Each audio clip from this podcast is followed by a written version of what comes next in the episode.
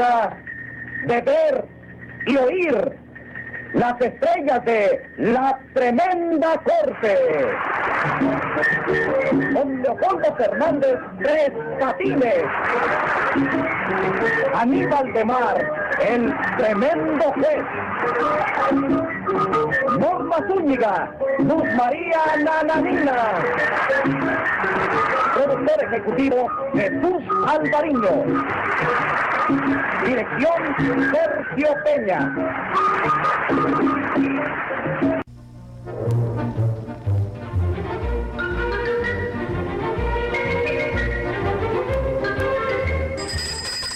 Audiencia pública.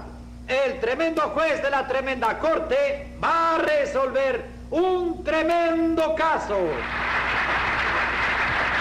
Muy buenas, secretario. Muy buenas, señor juez. ¿Qué tal? ¿Cómo está? ¿Se siente usted hoy? Muy bien. El médico me ha puesto un plan de sobrealimentación y estoy de lo mejor. ¿De veras, señor juez? ¿Y qué plan es ese? Bueno, por la mañana como desayuno, huevos con jamón y cuatro vasos de leche. En la comida, seis vasos de leche. Y al acostarme, cuatro vasos más de leche. En total, 14 vasos de leche en todo el día. Y estoy fuerte como un tiburón. Qué raro, porque tomando tanta leche debería sentirse hecho un güey. Póngase 50 pesos de multa por decirle voy al señor juez. Y dígame qué caso tenemos para hoy. Sí, señor juez. Un señor que se dedica a la venta de relojes y ahora lo acusan de que los relojes no sirven. Llame a lo complicado en ese relojicidio. Enseguida, señor juez. Don Rosaura del Valle. Su orden, señor juez. Ahora sí, llégame, por favor. Siga llamando, secretario. John Firilo Chafirete. Bueno, pase y párese allí al lado del señor. Siga llamando, secretario. José Candelario Tres Patines. ¡A la reja! Ah, Rigoletto, ¿cómo tú estás, hermano? Buenas. Hermano Bueno, suyo, ¿eh? Rigoletto, hermano suyo. Eh, casi hermano, Casi pudiéramos hermano, decir. Vaya, sí. la familia, el afecto, Sí, el ¿comprende? afecto tiene mucho Lo he visto nacer. Así lo ha visto Eh. nacer. Secretario, obsequiele a Tres Patines y a Rigoletto 25 pesos de multa a cada uno. No, pónmelo todo a mí, pónmelo todo a mí. Usted. Él está recaudando fondos que tiene que hacer un viaje a Los Ángeles, ¿te das cuenta? Ah, sí. Sí. Bueno, está bien, quítele Ah. los 25 a Rigoletto y póngale 150 a Tres Patines. ¿Está bien? ¿Subiste la parada? Sí, señor. Está bien. Sí, porque usted no es quien para mandarme a mí a quitarle nada, nada. No, no, si lo no quitarla, era agregarla, eh, para pasármelo a mí todo, a la cuenta mía, ¿comprende? 150 pesos a usted. Sí. Y incáutese del sueldo de Rigoletto. Si va a Los Ángeles, que vaya a pie. ¿De aquí a allá? Sí, señora. Puede salir ahora y llega dentro de dos o tres meses. Ave María. Y vamos a ver qué es lo que le sucede a ustedes hoy. Que Tres Patines se ha metido a vendedor de relojes, señor juez. Ajá. Engañando a todo el mundo. No me levante, oye, me paso testimonio, hazme favor, ¿eh? Que yo no he engañado a nadie. ¿Cómo que no? Si a mí me vendió un reloj que no sirve para nada. Momento. Eh, Momento. ¿Eh? ¿Qué? Vende, vende reloj. Sí. ¿De qué se ríe? no sé, te vi riendo. No, no me río porque, óigame, Sí, sí. usted siempre busca un negocito No, no, nuevo. relojito ahí, tú sabes. Relojito. Sí. Así que usted los vende. Sí, lo vendo. ¿Te quiere comprar uno? No. ¿No? Dios me libre. ¿Por qué? Con usted hay que tener mucho cuidado. No, no diga eso, chico. Parece mentira que tú me calunes así, chico. Lunes. Se dice lunes, Tres Patines. ¿Y qué dije yo? Lunes. ¿Sí? Sí, y sí. hoy no es lunes. Sí, hoy es lunes. Entonces, ¿qué tú quieres? ¿Tú tienes ganas de discutir? Vamos a ¿Quieres dejarlo ahí mismo, vamos a dejarlo ahí Ah, mismo. no. Ahí mismo vamos a dejarlo, Tres Patines. Dígame, ¿dónde tiene usted esa relojería? Bueno, la relojería esa nosotros la tenemos en un cuartico interior, ¿comprende? Porque la venta la hacemos nosotros, vaya, atacando personalmente, personalmente al marchante. Vaya. Ajá. Yo y Domingo Pérez, que es el socio mío. ¿Ustedes tienen licencia y pagan contribución? Sí, sí, cómo no, cómo no. El socio mío es que salió a ocuparse de esa cosa, ¿comprende? Hoy, hoy precisamente, salió a eso. Es decir, que domingo fue hoy. No, no, domingo fue ayer, hoy es lunes, te lo digo ahorita, ahorita te lo digo. Yo le pregunto Sí. si su socio fue hoy a pagar las contribuciones. Ah, sí, fue hoy, sí, sí. No, y él lo hace porque él es un muchacho muy cumplidor y muy honrado. Oíste, a pesar la familia distinguidísima y todo, pero vaya, la familia del pobre muchacho esa ha descendido mucho, de verdad, chico. La familia ha descendido mucho y eso por Sí. qué? Imagínate tú, chico, que el padre de ese muchacho ¿Eh? hace tres años era presidente de un banco, chico. ¿Y qué cosa soy? Lunes, van tres veces que te lo digo ya, no ande con fuera, chico. Le estoy preguntando. Apúntalo ahí, chico, apúntalo Le ahí. estoy preguntando que qué cosa soy el padre de ese muchacho que era hace tres años presidente de un banco. Sigue siendo presidente del banco, chico. Pero usted no me dijo ahora, me acaba de decir que ha descendido mucho. Sí, porque vivían en el sexto piso, pero se mudaron ahora para la planta baja, chico. Secretario, póngale 20 pesos de multa por esa contestación a Tres Patines. A ver, usted, Chonfirilo es su nombre, ¿verdad? Sí, señor. ¿Qué fue lo que le sucedió con Tres Patines? Pues casi nada. Me vendió un reloj en 500 pesos Sí. y me estafó. ¿Por qué se considera usted estafado? Usted verá. Yo necesitaba un reloj para poder tomar a sus horas las medicinas que me había recetado el médico. Ajá. Porque resulta que yo tengo que tomar unas píldoras para abrir el apetito, otras para que no me dé catarro al bañarme y otras para, para poder dormir bien.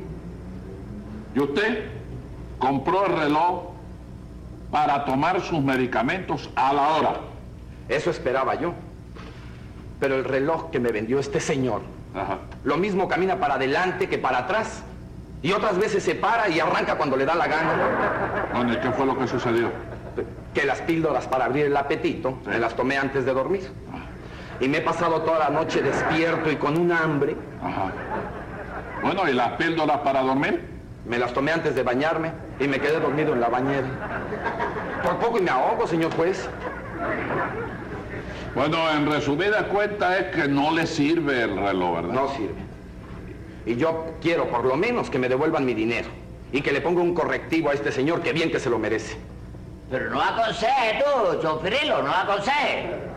Que él haga la condena a su criterio, que para eso está investido de una magistratura, chico, que lo acredita en la vida, chico. Usted me hace el favor de callarse la boca. Sí, no, yo estoy ¿Quién le ha dado a usted permiso para hablar? Yo no me puedo defender. Cuando llegue la hora. Cuando llegue la hora. Sí. Bueno, cuando llegue la hora, pero ¿por qué reloj? Con cualquier reloj. No, señor, por cualquiera no. Se pone a esperar la hora por uno de los relojes que vendo yo y no llega nunca, chico. ¿Y usted no le da pena a Tres Patines decir eso aquí, que se está tratando el asunto de los relojes suyos? ¿A mí? Sí. ¿Por qué me va a dar pena, chico? No le da pena. ¿Por qué me da pena, chico? Te lo estoy diciendo así, así, con la, la satisfacción, chico. Bueno, eso lo vamos a ver dentro de un momentito. Sí, está bien. Bueno, ahora usted, usted don Rosauro, ¿verdad? Dígame su caso, hágame el favor. Señor juez, yo tuve la desgracia de haberle comprado a este señor dos relojes. Uno para mí y otro para mi sobrino Timoteo, que vive en el campo. Su sobrino necesitaba un reloj en el campo. Sí, porque los trabajadores del campo calculan la hora, pues, por el sitio donde está colocado el, reloj, el, el sol. Ajá. Pero cuando se nubla, Sí. pierde la noción del tiempo. Claro, porque se apaga el minutero que es el redonder del sol. ¿Cuál minutero, señor? ¿Y usted tuvo problema con esos dos relojes? Con los dos. Ajá. El mío se paró al siguiente día de habérselo comprado a este señor. Sí. Hmm. Y el de mi sobrino anda poco menos que loco. ¿Eh? Patines, ¿Eh? oyó las acusaciones de Chonfirilo y de acá de don Rosauro. Sí, sí, yo sé. Bueno, ¿qué, ¿qué es lo que usted tiene que decir a eso? Que Le no a- tienen le- derecho, Le voy a dar un chance para Sí. que se defienda. No, claro. Ah, No tiene ningún derecho a reclamación de ninguna clase porque yo se lo divertí a ellos bien claro. ¿Cómo se lo divirtió? Si lo divertí, se lo Hubo dije. diver- diversión primero. No, no, se lo, diver- se lo dije. Yo se lo advertí a Mira, ellos. te lo dijo él también. No, se lo- ¿eh? no, no, no, no. Sí. Se dice se lo advertí. Se lo advertí bien claro. Ajá. ¿Comprende? ¿Qué advertencia fue la que les hizo usted a ellos? La necesaria en estos casos, chicos. Porque yo llegué a casa de don Rosauro precisamente, Sí. que daba la casualidad que estaba el chonfirilo de visita ahí también. Entonces, claro, el-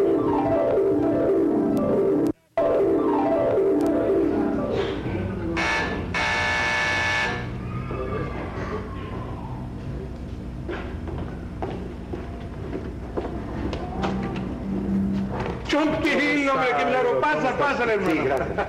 Estás en tu- Bueno, ¿y qué haces aquí por tu casa? Eh, venía de paso, se me descompuso el taxi.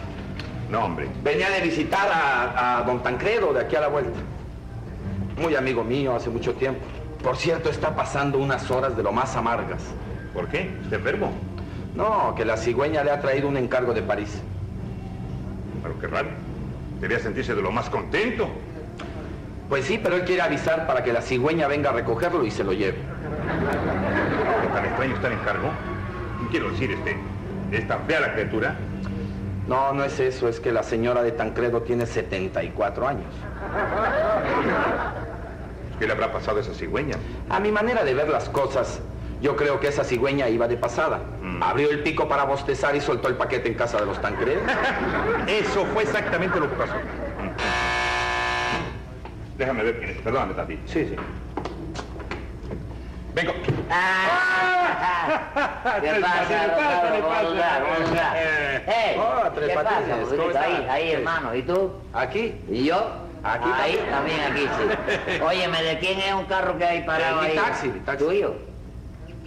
Está sin llanta. ¿Cómo? Que sin llanta. Cuatro banquitos. No, mentira, veo, es un juego mío, chico. Oye, No, pero no bromees, que es con lo que le doy de comer a mis hijos. ¿Qué le da? ¿Pedazo de llanta embarrada de aceite? No, no, que trabajo en el taxi para darle de comer Ah, a mis hijos. bueno, eso sí. Conseguir está ahorita cuatro llantas, bien. hombre, pero qué cosas. Ay, hombre. Jesús. Siéntense, siéntense, por favor, Pues siéntense. sí, chico.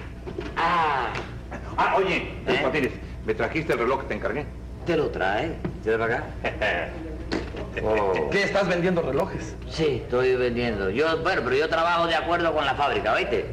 Para evitar el intermediario, que es el que se lleva la mejor ganancia. ¿Te das cuenta de la vida? ¿Oíste? ¿Y vendes a plazos? ¿A qué? A plazos. ¿Qué dice este? Que si vendes a plazos. Bueno, hasta luego. No, no, no, no, no, no, Para tanto. no, no, no, no, aplazo, no, no. Yo es una Es una pregunta. pregunta, no, es para que te ofendas, Al contado, el negocio mío es saliendo el cadáver y formando la gritería. ¿Te das Sí, sí, está bien, está bien, sí, está bien, Ah. Al fin y al cabo yo vendo más barato que nadie, ¿te das cuenta? Porque es directamente de la fábrica, ¿te das cuenta? Bueno, ahora que termines con Rosauro, Sí, yo te compro uno. ok. Espérate un momentico. Sí, oye. A ver, Espera, déjame. No, no, no, no, no, no, no, no, a ver. No, espera, espera, espera. No, no, no, espera. Sí, pero... No, es un consejo de mamá. ¿Cómo? Que cuando yo trabaje con más de un solo marchante, que busque la manera de pegarme a la pared. Es que el... eh, No, no, no, pero qué manera de... Oye, Manera no, es que con el asunto de agarra este, ya me han de completar la docena tres veces en esa jugada. Sin vender, sin Me vender. estás ofendiendo, Tres No, Patines. qué ofender, chico. Hombre. A ver, Aquí te traigo yo, mira a ver si te gusta este. Vive la parte. está bonito este reloj, ¿eh? ¿Eh? Sí. A ver, déjame ver el... el- el- No, no, no, no, no, no, no, no. Quiero ver otro. No, que ya, no te gusta ese, no te gusta ese. Dame ese, yo te doy otro. Bueno, No me juegues con dos relojes en la mano, que tú no eres jugador de mano ni nada está bien, está bien. ¿Qué tal? ¿Te gusta ese? Está bonito. Bueno, e- e- este será el mío, ¿no? Es el tuyo. ¿Y el que te encargué para mi sobrino? Ahí lo tengo. Eso sí es maravilla. A ver. Ah, maravilla. Esto es lo mejor que se fabrica en Suiza. Antimagnético, antidiluviano. ¿Cómo antidiluviano? Antidiluviano. Sí, que te puedes meter debajo de la lluvia, te puede caer un diluvio arriba y no... Antidiurético, de todo. ¿De eso. qué? Antidiurético. Está enfermo. ¿Eh? No, hijo, es contra esa enfermedad. ¿Te das cuenta? Bueno. Bueno, ¿y cuánto vale esto? De precio. Sí. Te vas a quedar Pero ella, ella, ella... Ven para acá, no me conviene dar precio que está oyendo este y eso. A ver, a ver, ¿cuánto vale? ¿Cuánto vale? El de tu sobrino, No, este es el mío. ese es el tuyo, pero digo, bueno, el de tu sobrino, Sí. 500 pesos. Ajá. ¿Oíste? Y el tuyo, 500 también. A redondear mil. Fuera, ¿oíste? ¿Está bien? ¿Está bien? Pues yo sí, pero oye, ¿Eh? bájale a algo, viejito. Pues, ¿Cómo, cómo, cómo? A- a- Así.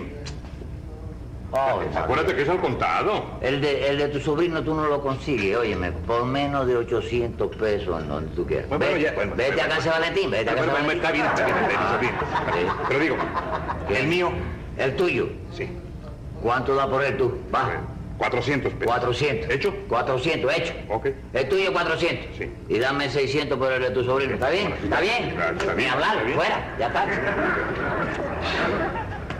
Ah, pero ¿Eh? Sí, sí. Espérate, ahora te atiendo, ¿eh? Sí, sí, Déjame no acabar con este que yo sé. ten el dinero. ¿Qué? No. No, ese dinero no me conviene. Te vas a parar. ¿Qué pasa, chico? es que me... me Billete de, me de- equivoqué. billete de banco con el retrato arriba, el tabobo, chico. Eh, me equivoqué. Sí, eh, eh, dinero. Eh, me equivoqué de Sí, te equivocaste. Pareja, a matarme con propaganda de vocero. Ahí tienes. Ahora sí, tú ves. Cancha. ¿Cómo de qué precio quieres tú el... Ah, bueno, que no pase de 300 pesos. ¿De qué? ¿De cuánto? 300 pesos. ¿De 300? Sí. Aquí tengo uno que se le cayó la máquina. ¿Y sin 300, máquina? ¿Eh? ¿Sin máquina? 300 pesos. 300 pesos. Y uno camino para 300 pesos, hermano, por Dios. Bueno, a ver, enséñame uno.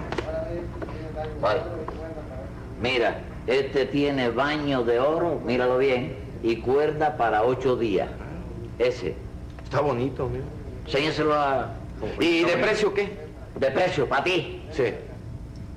¿Qué? ¿Qué es eso? Ven para acá, que no quiero que oiga este, chico. Los arreglos míos son particulares todos. Por tratarse de ti, que eres un padre de familia. Tú eres el dueño del carro ese. Que taxi, sí. Hay, que cogerte lástima por eso. Por eso hay que tenerte pena, nada más, por andar con eso. ¿Oíste? Únicamente conozco yo un hombre que anda con un carro igual que ese. ¿Quién? Baena. Baena. Lo corre de marcha atrás porque no agarra la velocidad. para- 500 pesos, ¿está bien? Ese relojito. 500. 500. Te voy a dar 400 pesos. Sí. Y que van a ser 400 pesos porque yo no tengo sobrino Timoteo, ¿eh? Está bien, está bien. Es tuyo, es tuyo. Mira, ni para ti ni para mí. Dame tres billetes de a 100 Hombre, muy bien. y cuatro de 50. Ah, así sí. Fuera. Así ya sí. está, chico. Lo traía contado. ¿eh? No, no, es que falta. Sí. Ah, sí, verdad. Es un billete grande. Sí, este es grande. Bueno, ok, ok. Bueno, Muchas gracias. pues ya ustedes saben, caballero. Está bien. Ahora, Ah, o- oye. ¿Eh? Bueno, en Suiza deben ser baratos los relojes. ¿eh? En Suiza son regalados, chico. Los relojes en Suiza, regalados, chico. Pero ¿qué te cuesta el pasaje para ir de aquí a Suiza a buscar ese reloj? sí, el pasaje ha de costar un dineral. Dineral, chico. Bueno, y algo que te cuesta el reloj, porque Sí. no te lo van a regalar, ¿verdad? No te lo regalan, chico, te lo regalan. No, no, no, no, no, no, ¿cómo te lo van a regalar? Sí, No, chico. no. Si ahí en ese país todo el mundo es fabricante de relojes, chico. Tú ves que aquí hay la costumbre que tú llegas de visita a una casa y te dicen, no te vayas, que te vamos a hacer café. Sí. Sí. Allí te llega tú a Suiza, te sientes en una casa y dices, no se vaya, que le vamos a hacer un reloj. Y te lo hacen, chico. ¿Ah, sí? Hombre, sí. Pero es cierto eso. Pregúntale No, este. hombre, son bromas de este hombre. ¿qué pasa? se la llevó, este se la Vas llevó. a creer todas las tonterías que dice Tres Patines. Ay. Bueno, ahora le voy a hablar a ustedes de las grandes cualidades que tienen las prendas que ustedes han adquirido, porque eso es bueno conocerlo, ¿comprende? ¿Oíste? Sí. Ya me lo pagaron ustedes. Que ya, ya te lo pagamos. Eso te digo, que ya me lo pagaron ustedes. Claro. Entonces no me lo van a volver a pagar, ¿verdad? Claro que no. Eso digo. Y después de todas esas recomendaciones y esas garantías, ¿qué le sucedió a su reloj? Que al día siguiente de comprarlo, ese reloj dejó de caminar.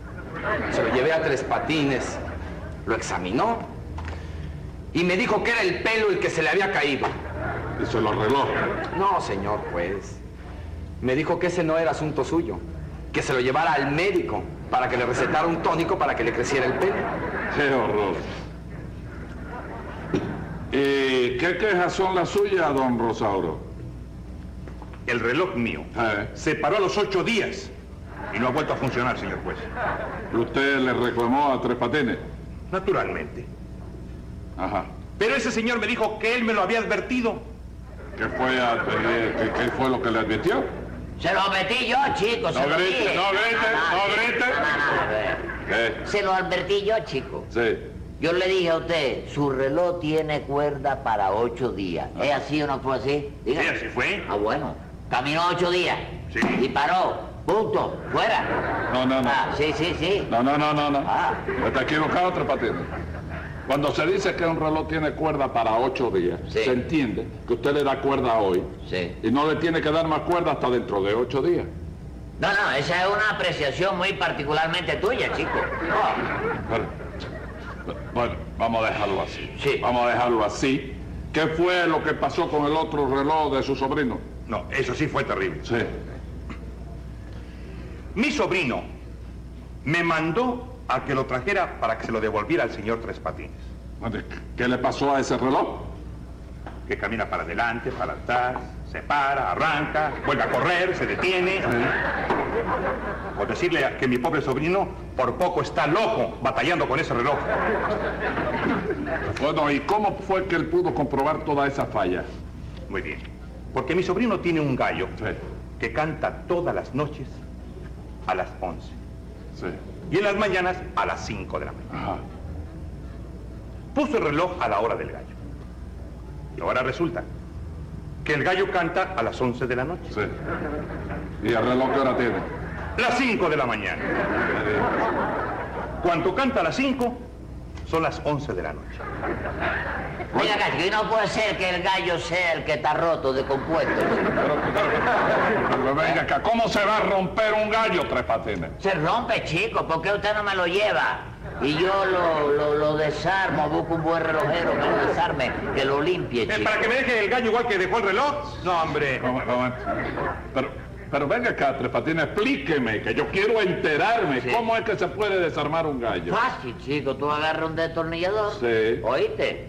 Le desortornilla el pico, Sí. lo limpia, Ajá. le saca los dos tornillos que tienen laterales de los oídos, lo gradúa, ¿oíste? Sí. Entonces tú haces así, le limpias la esfera que la tiene debajo de la base del cráneo, Ajá. ¿oíste? Sí. Claro, lléveme ese gallo a casa, que yo se lo voy a desarmar y lo voy a limpiar. No, hombre, que lo voy a llevar. Bueno, no hable más tontería, Tres Patines. ¿Sí? El gallo es tan fijo como un reloj. ¿Sí? Siempre canta a las mismas horas. Y entonces, ¿para qué rayo este hombre me compra a mí un reloj para el sobrino, chico? Le hubiera amarrado el gallo en la muñeca y ya está, chico. Está bueno ya, Tres Ah. Patines. Está bueno ya, Tres Patines, no me grite más aquí en el juzgado. Que ya usted me tiene cansado, yo. Tome nota, Estás ultrajando un relojero. No, no, estoy, bueno. lo ultrajo y le Bueno. parto la cabeza, ¿oyó? Tome nota, secretario, que voy a dictar sentencia. Venga la sentencia. Por haberse comprobado, este tribunal entiende que usted relojes no vende, que roba lo descarado. No habrán delitos impunes porque a castigarlo voy a un año. Y empieza hoy, que precisamente el lunes. Está más.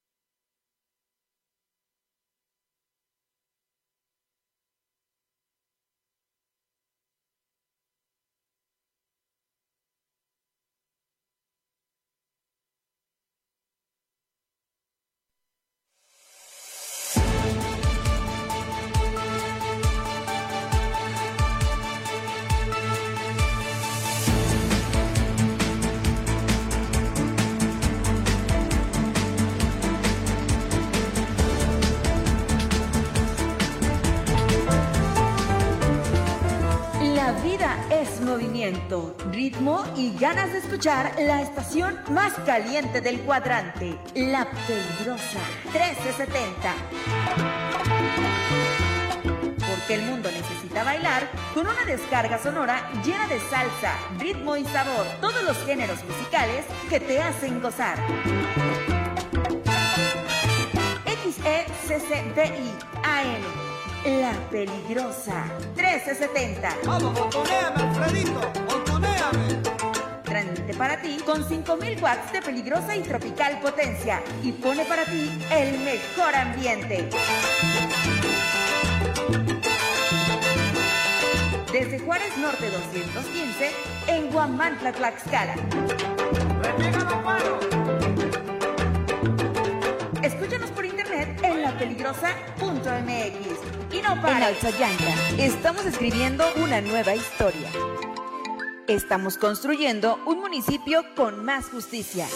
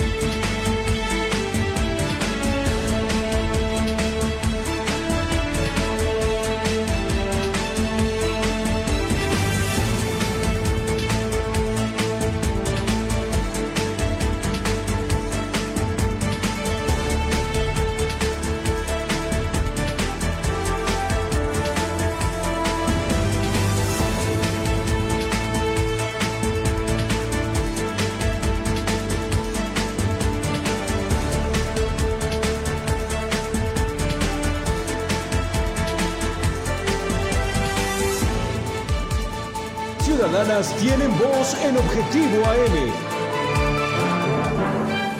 Envía tus mensajes de voz al WhatsApp 247-132-5496.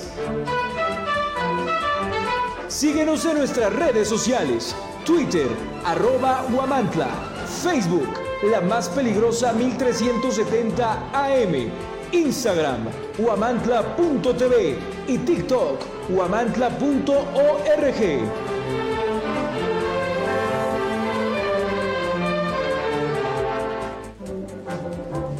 Objetivo AM se transmite a través del 1370 AM, la más peligrosa. Desde el Centro de Información en Juárez Norte número 215, en Huamantla, Tlaxcala.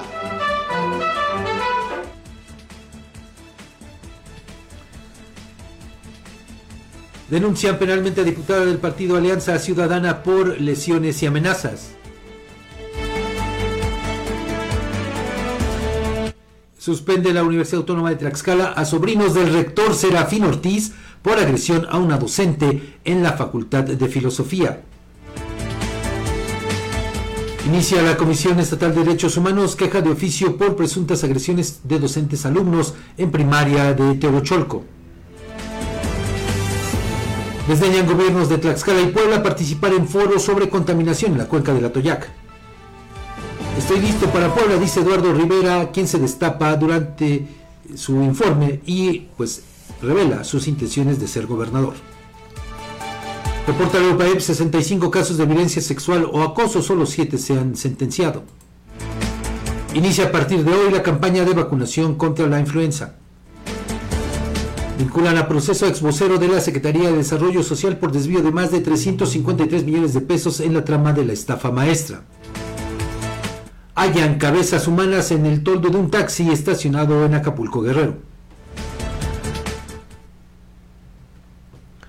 Les saludo con mucho gusto en esta mañana de, eh, pues, 16, 16 de Ya, lunes 16 de octubre, 16. Fabián, buenos días. Te saludo con gusto, Edgar Conde. El gusto Por mío. cierto, fíjate, eh, hoy es el Día Mundial de la Alimentación.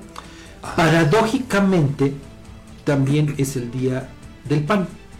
¿Cómo estás? Te saludo De- con de- Edgar. del pan de Del pan, alimento. pan, del- ah, sí, mira. Sí, del pan del alimento, no, no, del otro no. Ah, ok, No, no. es otra historia. Ok, bueno, buenos días, eh, Fabián, qué gusto saludarte, saludar a nuestro auditorio que nos sintoniza a través del 1370 de amplitud modulada en www.peligrosa.mx y por supuesto a quienes nos escuchan y nos ven por en nuestras transmisiones vía streaming en YouTube eh, peligrosa.mx y en Facebook más peligrosa 1370. Estamos ya en la edición 299, Fabián, de este servicio informativo. Así es, y le digo, bueno, pues paradójicamente, Día Mundial de la Alimentación, Ve. Edgar, Día del Pan. Pues interesante. ¿El Día del Pan es también mundial o nada más es El Día nacional? Mundial del Pan también. Ah, mira, nada más. entendido. Bueno, el pan es un alimento básico en, en todas las culturas, Sí. ¿no? Digo, Sí, con diferentes... alimento claro, milenario, por ¿no? supuesto, sí, sí, sí, eh, eh, con diferentes características, pero tienes razón. Ya desde antes de la, la cultura egipcia, estamos hablando de unos 5.000, 6.000 Nada años más. antes, ya se empezaban a elaborar los primeros panes en la zona, ahorita te digo, se me está escapando, pero lo que hoy es Irán, Ah, en la antigua Babilonia, sí, ya, ya hay ahora que refieres a Irán, Edgar, eh, fíjate cómo una cosa nos lleva a otra, ¿no? Eh, se es- estaba escuchando le- y bueno, también leía el fin de semana que pues detrás de todo este conflicto entre el grupo Hamas y eh, Israel Ajá. estaría Irán, Sí. estaría financiando Sí, sí, sí, este, muchos millones, sí. Entonces, bueno, pues así las cosas, Edgar. Vamos a pues lo que tenemos preparado porque pues eh, de verdad de horror, de horror, Edgar, de preocupación, de dolor también, esto que le vamos a compartir ahora porque pues eh, resulta que eh, pues fue localizado un horno clandestino con restos de al menos 15 cuerpos. Laura. Esto Yo en. Tlaquepaque, Jalisco. Algo de verdad de terror, Edgar. De auténtico. Ah, hasta ahorita son restos de 15, digo, me imagino que deben ser restos que se identificaron, pero ve a saber cuántos cuerpos más fueron calcinados, porque obviamente pues las cenizas, todo lo que quedó, bueno, ya a lo mejor eh, lo, lo sacaron, pero ahorita en lo que lo pero, pero encontraron, aparte, Edgar, todavía lo encontraron eh, caliente. ah, sí, caliente, eh, este, este horno. Y pues aquí lo, lo grave del, del asunto, Edgar, es que eh, pues en el contexto de personas desaparecidas que hay en el país, más de 111 mil personas desaparecidas al día de hoy, de las que no se sabe absolutamente nada. Con este reportaje de las fosas clandestinas que hicieron los compañeros de Quinto Elemento Lab hace unos días, y que por cierto nosotros le estamos preparando algo relacionado aquí con Tlaxcala, que en unos días más se lo vamos a dar a conocer, eh, de terror, de terror esto. Por Edgar, supuesto. eh, porque además nos lleva a pensar desde cuándo Sí, claro. estaba ardiendo ese horno, porque pues para incinerar de esa forma esta cantidad de cuerpos se requieren altísimas temperaturas. Altísimas y no es temperaturas. cuestión de una hora, dos No, horas. no, no. No, son...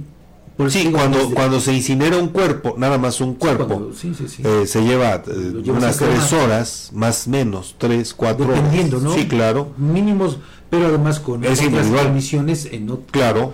con tecnología. Y bueno, pues eh, imagínate desde cuándo estaba ardiendo este, este, No, no, este no, horno. no. ¿Y cuántos más? ¿Cuántas personas personas más? estuvieron? Aquí, bueno, pues para quienes Ah. nos siguen en redes sociales, eh, pues vamos a eh, ver estas imágenes, le digo, de auténtico terror. Se alcanza a apreciar precisamente este eh, horno, pero le digo, el, el tema es que eh, allí las madres buscadoras, las personas que buscan a sus seres queridos, fueron alertadas a través de una llamada En la eh, colonia anónima Tesanos, en el municipio de diciéndoles, el colectivo de informándoles madres sobre buscadoras se la un existencia de este donde se horno. presume Fue así que se, más de 15 ellas se cuerpos. enteran. Ahí, Cuando llegaron bueno, se el video eh, activo. que, que tenemos, Edgar, solo pues se alcanzan a ver algo, eh, pues ahí en la colonia la artesanal en el maleza municipio y, de Tlaquepaque, pues, el colectivo de madres otras, buscadoras eh, encontraron un horno del terreno presume Sí, claro. en donde fue eh, localizado, pero eh, se alcanza a ver incluso ya por ahí algunas patrullas que llegan ante esta eh, alerta, pero insisto en esta parte, Edgar, ¿desde cuándo habría estado ardiendo este horno? Y la gran pregunta, Edgar, ¿cómo es posible que nadie sepa nada? O sea, nadie de las autoridades. Eso, eso es lo que te iba a decir, porque fíjate, a mí se me hace muy curioso que mejor le dijeron a las madres buscadoras, es decir, a personas civiles, que haberle reportado a, cuerpos policíacos. Bueno, eso te habla, o por lo menos para mí, Edgar, es un signo de la desconfianza que existe Sí, para sin duda. con las autoridades. Cierto. Digo, hay que eh, recordar con la llamada verdad histórica en el caso de los 43 normalistas de Ayotzinapa, Sí, muchas eh, versiones, ni una verdad. ni una verdad. Ni una verdad. Y entonces, por eso es que ante la desaparición o la posible desaparición de evidencias, por eso prefieren mejor buscar a los civiles, como bien lo refieres, y no a las autoridades correspondientes. Pues es que imagínate, digo, se supone que si tú tienes conocimiento de algo, lo que haces es reportarlo a las autoridades, ¿no? Bueno, es lo que nos indicaría la lógica. Claro, ahora hay, hay, hay mecanismos, tú llamas y de manera anónima puedes hacer la denuncia para obviamente evitarte alguna situación o problema, pero fíjate, mejor prefirieron reportar a madres buscadoras. Me imagino que eh, hubo mayor empatía con el dolor de estas personas que han perdido a sus hijos, a sus familiares. Puede ser, Edgar. Creo- Es que, mira, yo lo he referido en otras ocasiones, en estos micrófonos y en otros. Edgar, cuando tú sufres eh, la desaparición de un familiar, de verdad que son eh, momentos, es un tiempo inenarrable en cuanto al sufrimiento. O sea, no sabes de verdad lo que se tiene que pasar. Por eso es que yo entiendo a las madres buscadoras por, por toda esta circunstancia, ¿no? Eh, imagínate, eh, en este anhelo de saber algo de sus familiares, pues, y que te digan que, te- que- encuentran esto, bueno, por lo menos eh, vas con ese, esa ilusión quizá de encontrar, aunque sea algún indicio de tu familiar, ¿no? Claro, creo que eh, cuando se sufre la desaparición de un ser querido, eh, el mayor consuelo, a pesar de lo doloroso que puede Así ser es. que eh, esa- ese familiar esté muerto, pero es un consuelo el que puedas eh, saber que, que murió, que sus restos los puedes recuperar y que les puedes pues honrar de acuerdo con las diferentes creencias y culturas, pero cuando pasan días, semanas, meses, quizá años y no sabes del paradero de ese familiar, la vida se convierte en un verdadero infierno. Totalmente de acuerdo contigo, Edgar. Como, pues eh, también una situación lamentable es ahora esta que le vamos a compartir en otro tema. Este estudiante de la UAP, de la Benemérita Universidad Autónoma de Puebla, quien fue golpeado por elementos de tránsito municipal de San Andrés Cholula. Otro caso de violencia, Edgar, otro caso, pues eh, también que preocupa, porque pues vemos como esta, este actuar más bien de los elementos de los cuerpos policíacos se sigue replicando, se sigue, se sigue, se sigue replicando pues prácticamente en todos los rincones del país. Edgar. Pero eh, lo que preocupa es que además se, se replique con total impunidad. Exacto. Porque no vamos a, digo, de, de la golpiza que se dio en la estrella hace unas semanas, también allá en Puebla, por la zona de Cholula, eh, recordarás tú que incluso el gobernador anunció una, un nuevo mecanismo para el funcionamiento de bares en la zona de, de la, bueno, de Puebla y algunas zonas conurbadas, entre otras eh, San Andrés Cholula. Pero, ajá, ¿y aquí qué va a pasar? ¿Cuáles van a ser las sanciones? Porque además están en video evidenciados los, los elementos, excesos. ¿no? Sí, Los- claro. O sea, puedes identificar de qué elemento se trata y obviamente creo yo que es para que hoy la autoridad, ya sea de San Andrés, Cholula o la estatal, salga a, a- a dar pues el posicionamiento, pero sobre todo la sanción por este Se abuso. alcanza a ver en el video, Edgar, que se trata de policías de tránsito. De Cholula, de San de- Andrés. De, San Andrés Cholula, exactamente, quienes, digo, con una rudeza, eh, pues, Excesiva, preocupante, excesiva, sí. someten a este joven que, bueno, ni siquiera pone resistencia este alumno. Sí, tiene- O sea, eh, eh, las imágenes el sin, sin querer meter la mano. Claro, digo, sin nada, absolutamente nada. Y entonces, bueno, pues le digo, esto nos habla solamente de estos excesos en los que incurren los uniformados, valiéndose precisamente de eso, el uniforme que tienen, de que son más, de que la, la ley de alguna manera les protege, sí. ¿no? Y por eso es que pues se presentan estos casos. Aquí le hemos compartido también de, de situaciones así de exceso con policías de distintas corporaciones aquí en el estado, ¿no? Así es.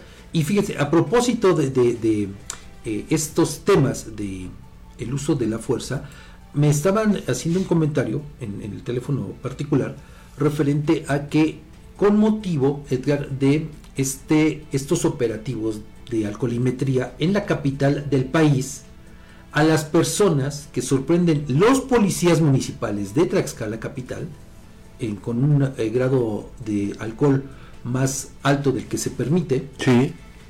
también, fíjate, los eh, les ponen estos candados de mano, o sea, y la- la- el, el comentario que me hacían es que, bueno, ¿por qué razón tienen que recurrir a eso si no están cometiendo ningún delito? Un tema espinoso, Por supuesto. controversial, pero eh, pues que también preocupa, Edgar. Y por, por lo menos hasta ahorita, en las últimas 20 horas, el gobierno de Cholula no ha, no ha dado a conocer un posicionamiento. Estoy revisando en este momento eh, su sitio en Facebook y eh, todavía de un día, pues están, mira, mejor del eclipse solar. ah, hablan. Bueno, pues Edgar, de- es que pasa lo mismo que eh, con sus eh, debidas eh, diferencias, ¿no? Pero en el fondo es lo mismo de el presidente municipal de Tlaxco, ¿no? Sí, sí, sí. con sus policías acusados de montar, acusados de montachoques, ¿no? Fíjate qué curioso, pues eh, ahora son vinculados a proceso y el presidente pues sale de alguna manera, de manera tácita, a defenderlos. Entonces, bueno, también ahí es la gran pregunta, ¿dónde está la autoridad que, pues lejos de tomar cartas en el asunto, Ajá. pues la hace casi casi de abogado del diablo, ¿no? Pues es que prácticamente, bueno, ¿Verdad? pues, Bueno, yo, yo ahí tengo mis, pues así mis las dudas. cosas, así las cosas, con eso iniciamos este espacio informativo. Vamos a la primera pausa. Lo invito a que siga con nosotros porque le daremos a conocer eh, detalles de este escándalo que involucra a la Universidad Autónoma de Tlaxcala por la golpiza que propina además una diputada local a una catedrática de la máxima casa de estudios de la entidad. Regresamos con la información. Ciudadanas tienen voz en Objetivo AM. Envía tus mensajes de voz al WhatsApp 247-132-5496. Síguenos en nuestras redes sociales, Twitter, arroba Huamantla, Facebook, la más peligrosa 1370 AM, Instagram, huamantla.tv y TikTok, huamantla.org.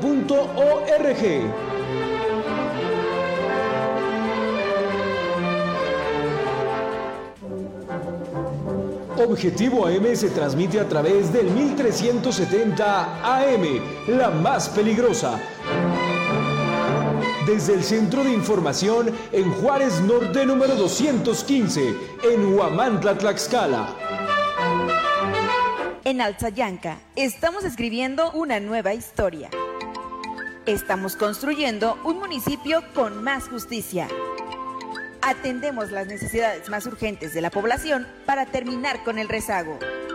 El gobierno municipal de Alzayanca 2021-2024 busca cercanía con la población para atender con oportunidad, calidad y calidez a los habitantes del municipio.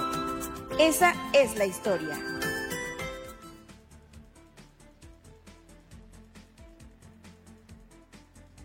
Descubre el Instituto Amado Nervo que ofrece educación de calidad con más de 77 años de experiencia formando corazones y mentes. Desde 1947, nuestra misión ha sido promover los principios de una verdadera humanidad a la luz del Evangelio. En el Instituto Amado Nervo ofrecemos niveles educativos de primaria, secundaria y preparatoria en el turno vespertino, con una educación integral y de excelencia. Contamos con talleres para el desarrollo de sus habilidades y pasiones, desde fútbol, oratoria y declamación, hasta voleibol, música y teatro. Nuestros niveles educativos están incorporados a la CEPE, garantizando una educación avalada por las autoridades. Visítanos en calle Guerrero Norte, número 124, Colonia Centro, en Huamantla, Tlaxcala, o contáctanos al 247-47-20472. Labor Omnia Visit, porque el trabajo todo lo vence. Instituto Amado Nervo.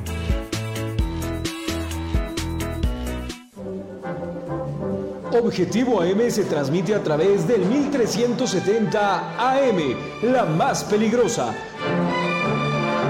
Desde el Centro de Información en Juárez Norte número 215, en Huamantla, Tlaxcala.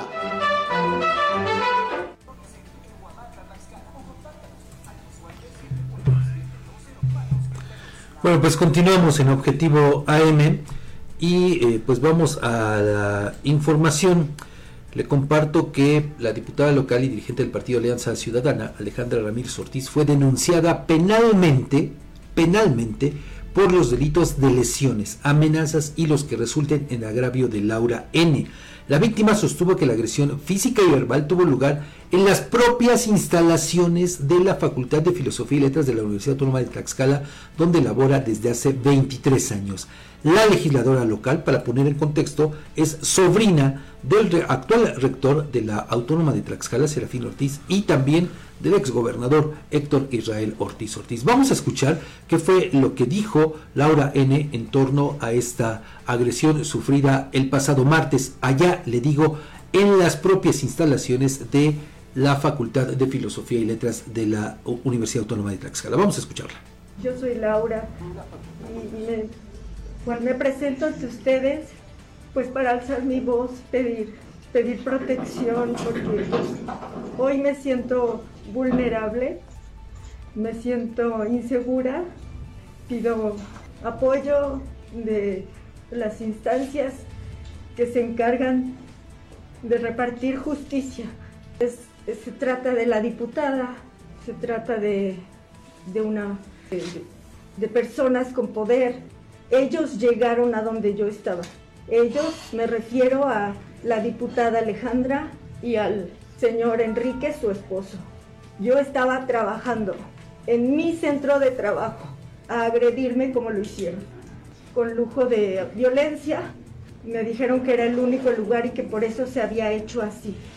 También quiero aclarar que había gente en mi, en mi centro de trabajo que sabía que ellos estaban ahí y que me tenían ahí para, para tratar de, de, amedrentarme. Había personas ahí que estaban, que estaban sabedoras de lo que estaba ocurriendo en, ese, en esa coordinación y nadie, nadie hizo nada para ayudarme. Todos esperaron a que estas personas salieran después de hora y media de tenerme encerrada ahí. O sea que estas dos personas no iban solas, iban acompañadas para impedir el paso a quienes quisieran ayudarme. Pido por eso protección para mi familia, para mí. Yo tengo, por si no lo saben, 23 años trabajando en la Universidad Autónoma de Tlaxcala. También pido que se me respete mi trabajo. Ellos no tienen ningún derecho a venir a violentarme a donde yo estoy trabajando. Estaba de pie el señor viendo cómo era agredida y yo le preguntaba que cómo permitía eso. Y sus palabras de los dos, te lo ganaste, te lo ganaste, así sigue actuando como vas y mira lo que pasa. Bueno, usted acaba de escuchar el testimonio de Laura N., le digo quién fue presuntamente agredida allá Laura, en las me, instalaciones de la Universidad Autónoma de Tlaxcala. Y en seguimiento a esto, obvio que tenía que haber una consecuencia, ¿verdad? Y le comparto entonces que por decisión del Tribunal Disciplinario de la Universidad Autónoma de Tlaxcala fueron suspendidos de sus labores como docentes por tiempo indefinido la maestra Alejandra Ramírez Ortiz y su esposo el doctor Enrique Vázquez Fernández, señalados como presuntos responsables de agredir física y verbalmente a Laura N., catedrática de la Facultad de Filosofía y Letras. La decisión fue dada a conocer ayer en conferencia de prensa por Serafín Ortiz Ortiz, rector de la máxima casa de estudios de la entidad y tío de la probable agresora, que además funge como diputada local por el partido Alianza Ciudadana, del cual es dirigente. El rector Serafín Ortiz dice que no va a proteger a nadie, ni siquiera por tener un vínculo familiar o profesional. Y además precisó que la suspensión es en apego a la normatividad y a los valores que rigen la vida institucional de la UAD y estará vigente mientras las autoridades judiciales competentes desahogan las investigaciones respectivas para deslindar responsabilidades. Laura N. denunció, como ya lo escuchamos públicamente, que el pasado 10 de octubre la diputada local y su esposo, acompañados de algunos de sus incondicionales, llegaron hasta las instalaciones de la universidad para agredirla y retenerla en un aula durante más de una hora.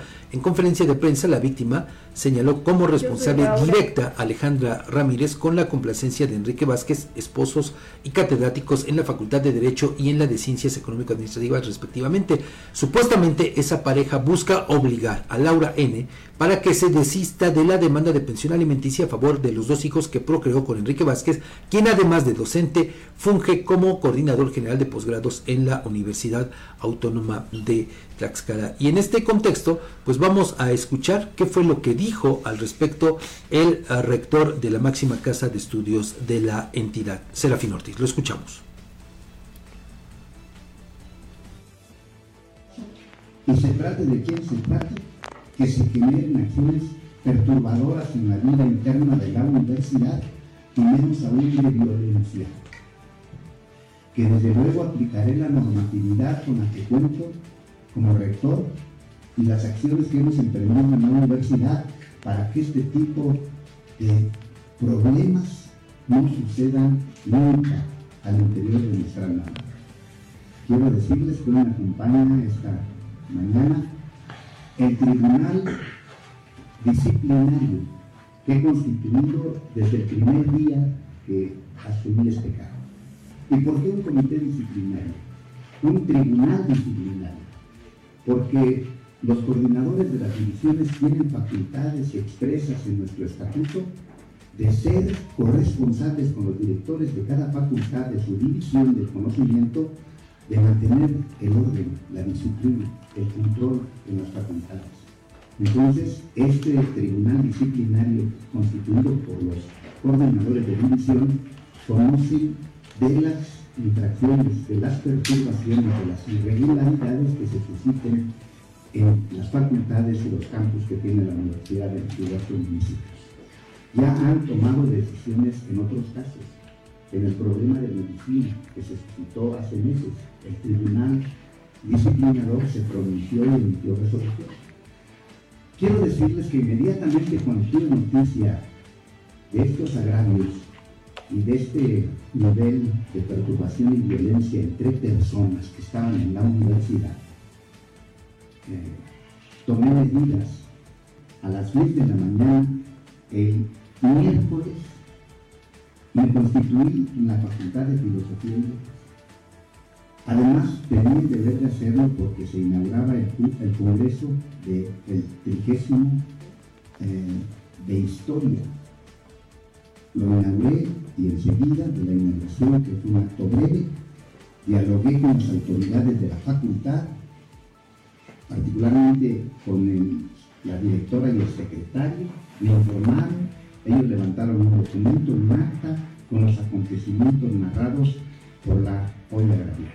Ellos mismos me dicen, pues nos enteramos que estaban ahí discutiendo cosas personales, que estaban alegando problemas ahí de parejas o, o disparejas, no sé cómo se les pueda decir, pero ahí estaban dialogando la directora mandó al secretario para que estuviera a las afueras de donde estaban discutiendo o alegando sus problemas. Ustedes saben la relación que hay entre ellos. Una es la ex mujer y ahora la otra es su esposa, el, profesor Enrique Vázquez.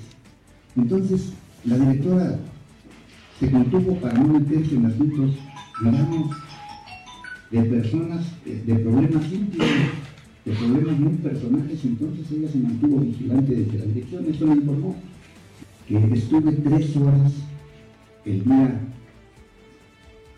miércoles, tres horas en la dirección, después de la inauguración de dicho congreso, con la directora, el secretario y algunos maestros, esperando y convocando a la agraviada para poder escuchar su versión, para poder atenderla y ofrecerle no solo el respeto a sus derechos como universitaria, sino ofrecerle las condiciones de protección y cuidado que la universidad debe tener con sus maestros y maestras. Pues ahí tiene usted las versiones, tanto de la víctima como de esta decisión que toma el rector de la Universidad Autónoma de Tlaxcala. Y en este contexto, solo también hay que referir que eh, diversas activistas y representantes de colectivos que apoyan a Laura N han exigido a la diputada Laura Alejandra Ramírez Ortiz que se separe del cargo que ostenta en el Congreso local, es decir, que deje su curul para hacer frente a esta denuncia penal en todo el tiempo que dure el proceso. Sin duda, sí. Porque, pues, eh, también como escuchamos en voz de la víctima, pues hay temor, un temor fundado de que la diputada, valiéndose de sus influencias, porque sí hay que decirlo, tanto ella como su esposo gozan de muchas influencias, y entonces, pues eh, hay un temor, le digo fundado, de que pueda valerse de estas mismas la diputada para pues evadir el brazo de la justicia. No, aquí yo coincido en que sí tendría que separarse del cargo, por lo menos, Edgar, creo que es lo, lo mínimo que tendría que hacer eh, para enfrentar este proceso, pues el tiempo que dure.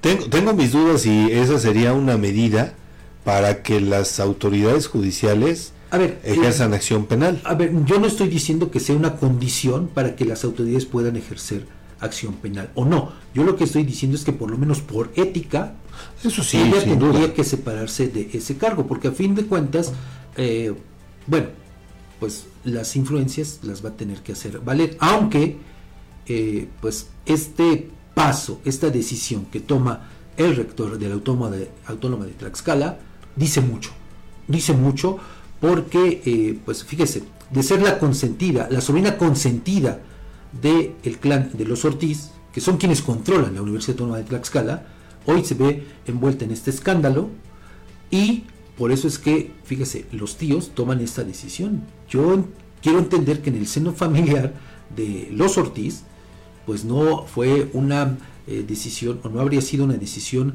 eh, pues tan agradable el decidir esto, que por lo menos fuera de la universidad, porque son catedráticos además, Claro. aunque bueno, esa es otro, otra historia, ¿no? Porque también quienes son sus alumnos nos dicen que en ocasiones pues, utilizan a, a cualquier persona para que les vayan a dar clases. Pero bueno, esa es otra harina de otro costal, Sí, ¿no? claro. Lo pronto, Lo, esa es lo que sí llama la atención, desde, eh, el rector se entera el martes hasta el miércoles que llega. Bueno, a- ahí yo, mira, yo quiero entender, Edgar, que es porque, obvio, pues tienes que analizar todo. Tampoco es era de tomar una decisión así a, a bote pronto. no, claro, digo, a- pero eh, en ello va implícito que debió haber eh, un, eh, pues, una reunión, una familia, para saber qué medidas se van a- se iban a tomar, porque, pues, al final de cuentas también quedaba en entredicho el, el- el nombre de la universidad. Claro, de la Y- universidad toda, guste. Sí, sí, sí. Entonces, creo que este también se convierte en un mensaje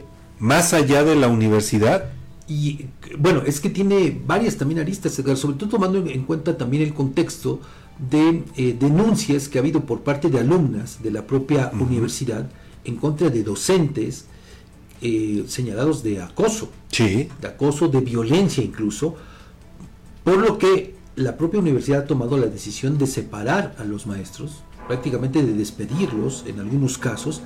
Entonces, bueno, aquí no tenía que actuar de manera distinta. Claro. ¿no? Para infortunio de los Ortiz, bueno, pues fue la sobrina consentida, pero eh, pues por eso es que están tomando esta determinación. Dice el rector que además, bueno, pues él ordenó que se eh, entregara a la Procuraduría General de Justicia el video de las cámaras de videovigilancia sin editar. Así tal cual, pues para que sea analizado y sirva en todo caso como una prueba para las investigaciones y en todo caso deslindar responsabilidades. Ya veremos en qué termina todo esto. Eh, lamenta el rector que un asunto entre particulares Sí, claro. eh, pues llegara a la esfera de la universidad porque pues esta agresión presuntamente se dio en el interior de un aula de la propia máxima casa de estudios de la entidad. Y bueno, aparte, lo que le decía, hay activistas que están exigiendo que precisamente, por lo menos por algo de decoro, la diputada se separe de este cargo. Y además, tomando en cuenta que Alejandra Ramírez Ortiz, le voy a compartir, pues es vocal de la Comisión Parlamentaria de Derechos Humanos, Grupos Nada más. Vulnerables y Derechos de Niñas, Niños y Adolescentes.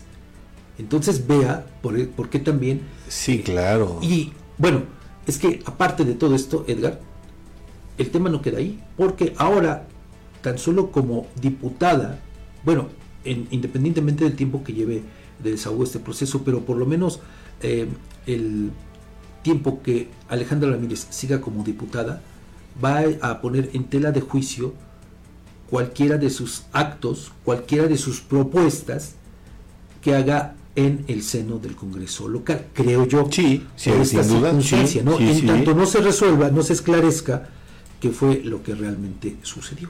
Pues ni hablar. Y peor aún, si en todo caso, eh, pues resulta efectivamente que las autoridades comprueban su culpa, pues entonces imagínate. Y aparte, pues con esto también de alguna u otra manera se eh, le esfuman, por lo menos de manera momentánea, temporal, las aspiraciones políticas que tendría la diputada local, quien, hay que referirlo, pues eh, sueña con escalar y convertirse en diputada federal, Federal. o por lo menos buscar la reelección aquí.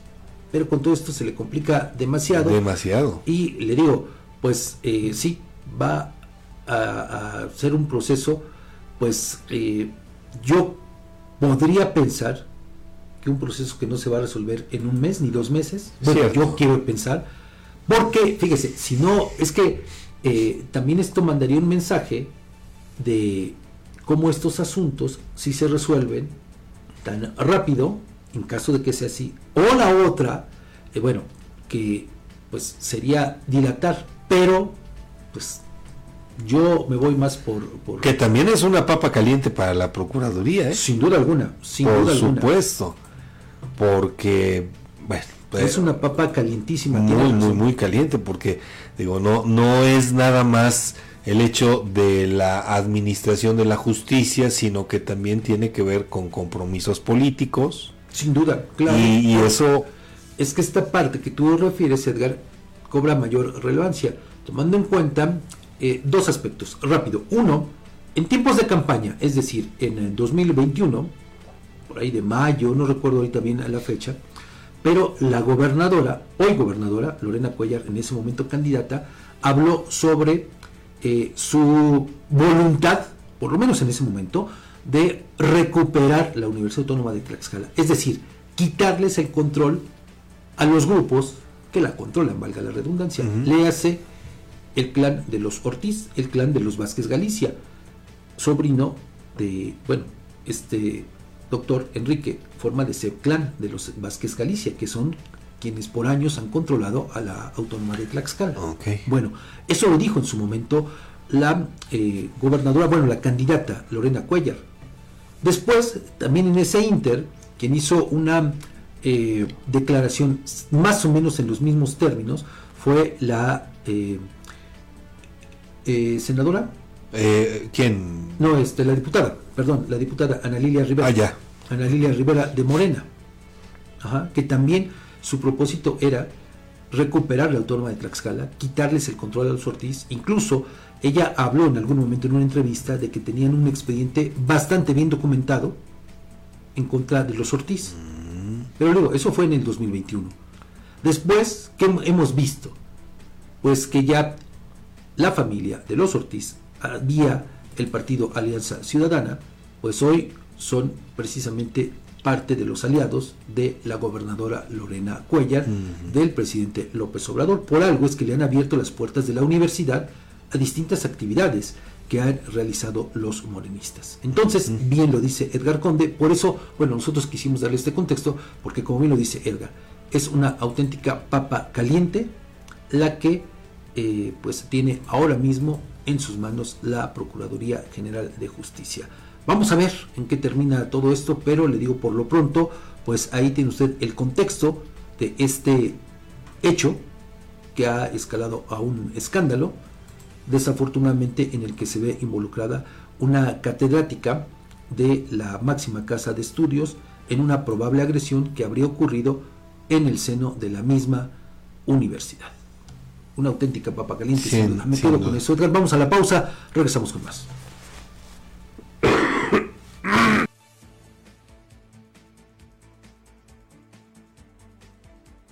Vivo AM.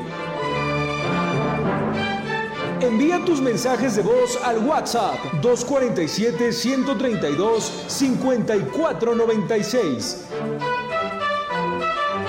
Síguenos en nuestras redes sociales. Twitter, arroba Huamantla.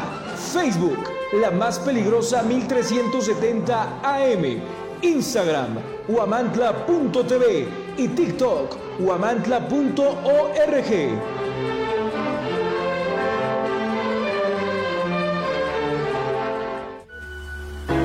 El compromiso no es una palabra, es un acto y Coapiaxla es el ejemplo de ello. Día con día escribimos una nueva historia donde el protagonista eres tú, donde tus necesidades son las nuestras. Y cada día trabajamos para cumplirlas porque con Coapiaxla unidos avanzamos.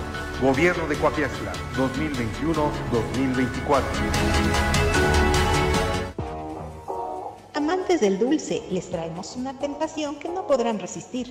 Bienvenidos a Pastelería El Convento, tu destino para los pasteles más deliciosos en Huamantla. En Pastelería El Convento hacemos tus momentos especiales aún más memorables. Ofrecemos una amplia gama de pasteles para todas las ocasiones, tamaños y sabores para satisfacer todos los gustos. Y si tienes un evento familiar en puerta, prueba nuestros pasteles de tres leches, tres quesos, mil hojas, fruta fresca, zarzamora, rosca de reyes, hojaldras, gelatinas, flan y el delicioso chocoplan. Estamos ubicados en dos direcciones en Huamantla, en Morelos Oriente 106 y en Juárez Norte 215. También puedes encontrarnos en Gajales 3 Oriente número 7.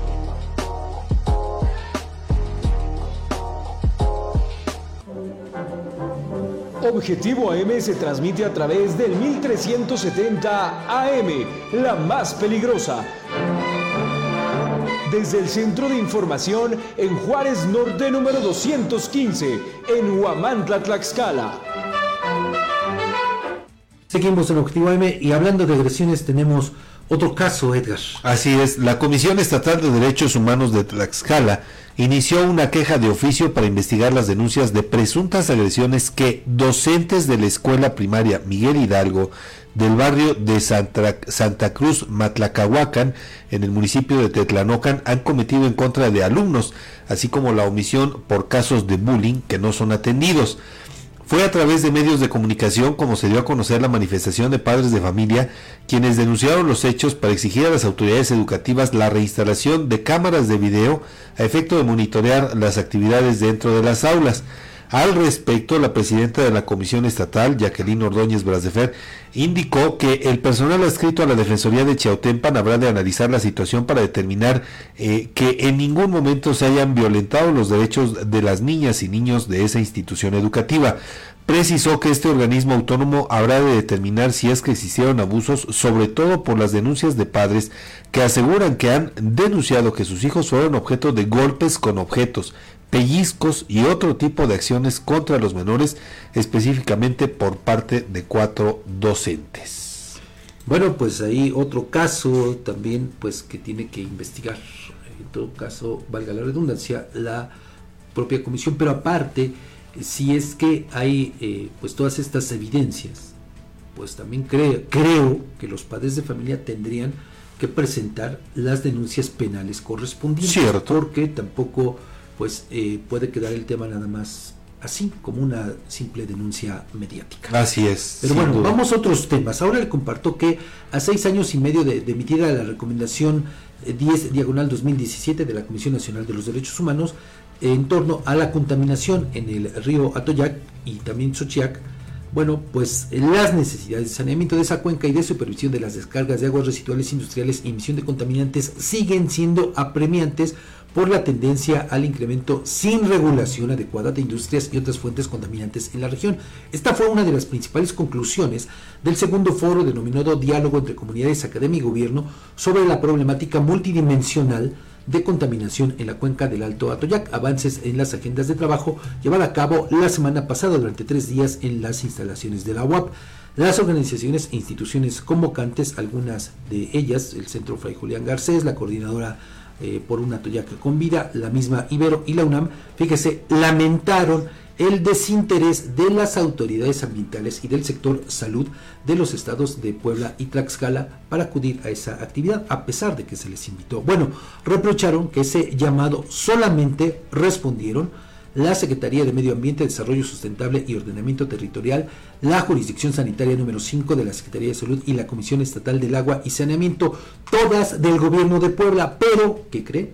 Con personas que no cuentan con atribuciones institucionales para responder al nivel de diálogo corresponsable que se requiere, es decir, mandaron al representante del representante del representante. En el caso de Puebla, triste, lamentablemente, en el caso de Tlaxcala, a pesar de las invitaciones que se hicieron, Edgar, no hubo una sola autoridad, bueno, ni siquiera un representante. Oye, pero la gobernadora manifestó su férreo, lo hizo en Nueva York, su férreo compromiso por... Edgar, bien dicen que del, del dicho al hecho hay un mundial de por medio, de voleibol.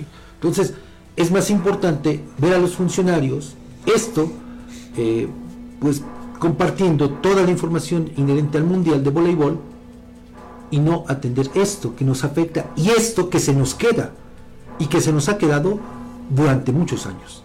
Pero ve nada más el desdén de las autoridades para con estos asuntos. No puede ser, Fabián. No, sí puede ser. Bueno, sí, sí, pero no debe ser. O sea, el, el- punto es si, si la, o sea, el- el- fue un compromiso internacional. Así es. Lo Pero que hizo la gobernadora. Recordarás que en su momento, yo lo subrayé, era un compromiso innecesario acudir ante la ONU, porque además, bueno, se lo sacó de la manga la gobernadora para justificar un viaje a Nueva York y que pues no tendría ninguna relevancia.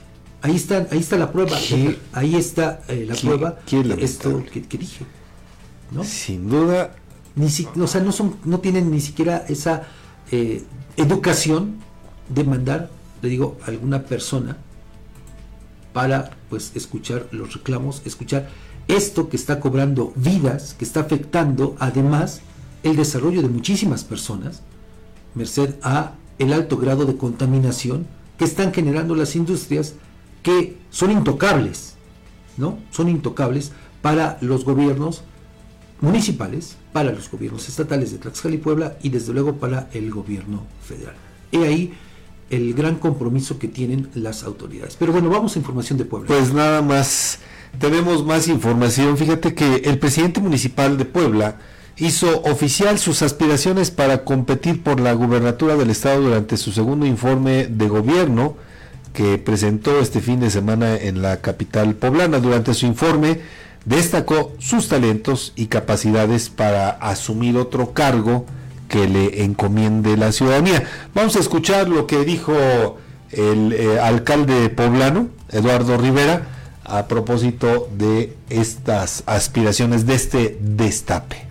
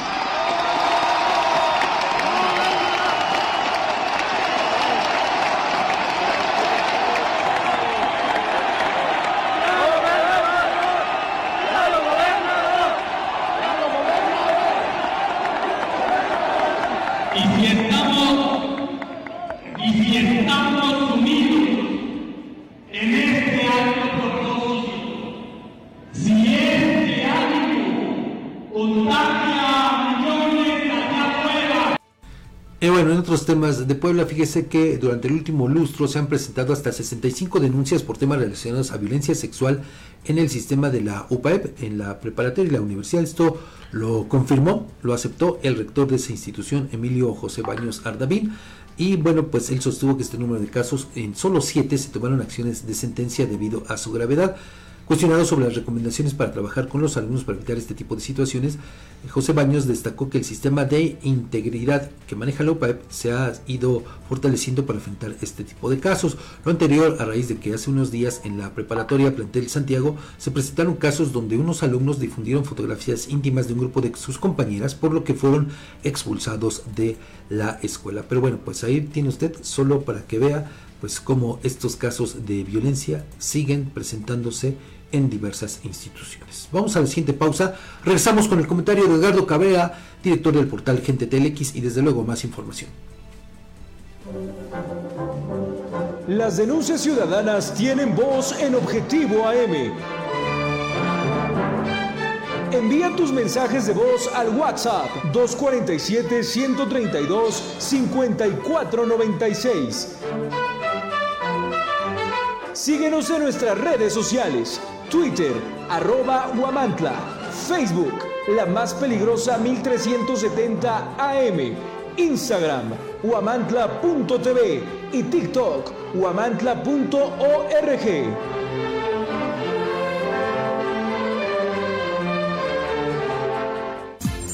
Gran Feria de Becas este viernes 8 de septiembre para estudiar licenciatura en gastronomía, preparatoria o chef. Además, inscripción gratis. Grupo Isima.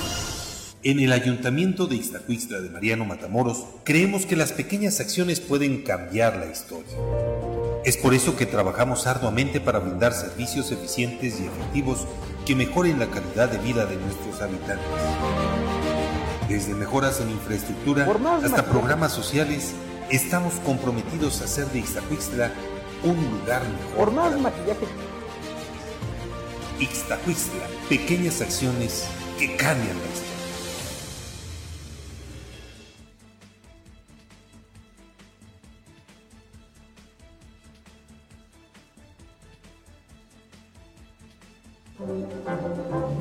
Objetivo AM se transmite a través del 1370 AM, la más peligrosa. Desde el Centro de Información en Juárez Norte número 215, en Huamantla, Tlaxcala.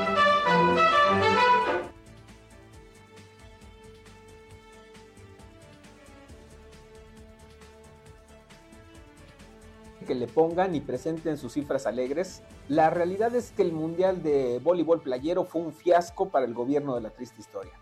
Los millones de pesos del erario destinados a su promoción y organización no sirvieron para nada. Fue dinero tirado a la basura y a los hechos nos remitimos. Para empezar, dijeron que el encuentro deportivo tendría una audiencia de 166 millones de espectadores de 80 países. Sí, de ese tamaño lo dijeron. La triste realidad la muestra, por ejemplo, la cadena internacional de deportes ESPN. Bastó revisar sus distintos canales para corroborar que, bueno, no transmitieron en vivo los partidos, menos la inauguración, y los que difundieron fueron en horarios poco atractivos para la audiencia y siquiera hubo alguna cápsula que promoviera el estado de Tlaxcala. Se enfocaron a lo suyo, a narrar la justa. Tampoco vimos por aquí un despliegue técnico y de conductores o reporteros internacionales para cubrir cada aspecto. Para entender los números que erróneamente calculaba el gobierno de 166 millones de espectadores, la última edición del Super Bowl fue de 110 millones de espectadores. Así pues, soñaban superar la final del fútbol americano que además se transmite en televisión abierta por las grandes cadenas en horarios estelares, no su maltrecha y maltratada televisión de Tlaxcala y por otro lado, pues la señal restringida y cuyo acceso es prepago.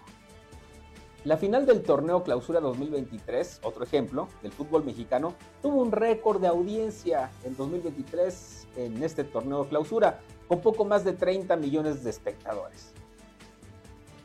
Pero el mayor y gran fiasco es la asistencia a las improvisadas canchas. Gastaron más de 25 millones de pesos para acondicionar tres plazas de toros en las que la constante fueron los vacíos, mientras que en los escenarios montados exprofeso en la Plaza de la Constitución, de lo que se ignora el gasto en renta de gradas y sonido, se repitió lo mismo. Ante el fracaso debieron recurrir a acciones desesperadas como regalar boletos o de plano agarrar a los incautos que anduvieran por el parque o cerca de las plazas para invitarlos a pasar. En su angustia por cumplir con las exigencias de llenar como fuera, funcionarios, legisladores, políticos de la 4T, directivos de educación y medios paleros se dedicaron a regalar sin ton ni son boletos. Y ni así, regalados, los quería el pueblo.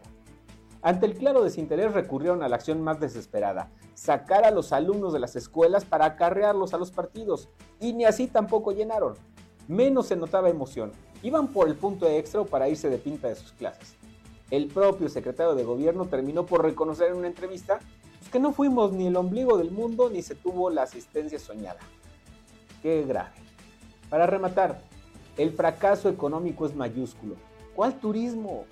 No vimos las multitudes que nos prometieron. Los extranjeros que llegaron fueron los propios jugadores, su equipo técnico y de asistencia de sus respectivos países. Bueno, es más, siquiera aparecieron contingentes de veracruzanos, acapulqueños o quintanoroenses. Recordemos el dispendio económico para promocionar en esas entidades el Mundial, que más bien se convirtieron en parrandas de sus corifeos, amigos y parientes. El Papa no llegó, por cierto. Recordemos aquel viaje al Vaticano donde la agenda incluía promocionar allá el encuentro deportivo. Bueno, ni los gobernadores y mandatarias con las que posó la mandamás en su recorrido de promoción la acompañaron. Solamente anduvo la desprestigiada titular del deporte, Ana Gabriela, que más que presumir su visita, pena debería de dar. Ahora regresar a la triste realidad, con un gobierno que no resuelve nada, pero presume éxitos sin precedentes de sus pésimas políticas públicas. Ese mundial es claro ejemplo de la mala planeación y malos resultados. Recuerde que me puede seguir en Facebook, X, Instagram, TikTok y Spotify como Dedo Cabrera o Gente TeleX. O suscríbase a mi canal en YouTube o si prefieren www.gentetelex.com. Bueno, pues aquí creo que vale la pena también hacer, dedicarle un poquito de tiempo, aunque sea esto, Edgar. Sí. Y apartar toda la, la cuestión deportiva, ¿no? Sí. Que bueno, eso eh, pues es será un motivo de análisis incluso pues de la gente que sabe de voleibol, de los que saben, ¿eh? Sí. No de cualquier cantidad de improvisados que pues bueno, ni le entienden al voleibol, ¿no? Cierto. No, aquí vamos a la otra parte, a esta parte eh, política, digamos, ¿no? Sí, sin duda. Es la parte política. Es, es la, la- la- la parte que además creo yo que eh, hemos cuestionado por cómo se dieron las cosas. Primero porque hubo un dispendio excesivo. Totalmente de acuerdo. Y, y- y coincido con Edgardo Cabrera cuando dice, es que ni siquiera delegaciones de los estados a los que acudió el gobierno Claro de que no. Tlaxcala con el Claro no, no. estuvieron de visita acá. O sea, ni eso. ¿De Pero- qué sirvió pero- tanto pero dispendio? aparte, fíjese, fíjese nada más lo, lo- lo- lo grave del, del asunto también. Eh, bueno, yo, yo me remitiría a dos temas. Uno, rápido. A ver, se dispuso, por ejemplo, eh, digo, porque además lo compartieron, lo están compartiendo, ahí están en sus redes sociales. Imágenes, videos de cámaras de seguridad instaladas, por ejemplo, en la Plaza de Toros de Apizaco, del famoso C5. Ujú. ¿Cuánto habrá costado llevar esas cámaras al C5? Una, dos. Vean nada más la incongruencia. Porque estuvieron, según ellos, vigilando lo que sucediera en las canchas, bueno, por lo menos en esta sede, en la Plaza de Toros Rodolfo Rodríguez, el pana de Pisaco.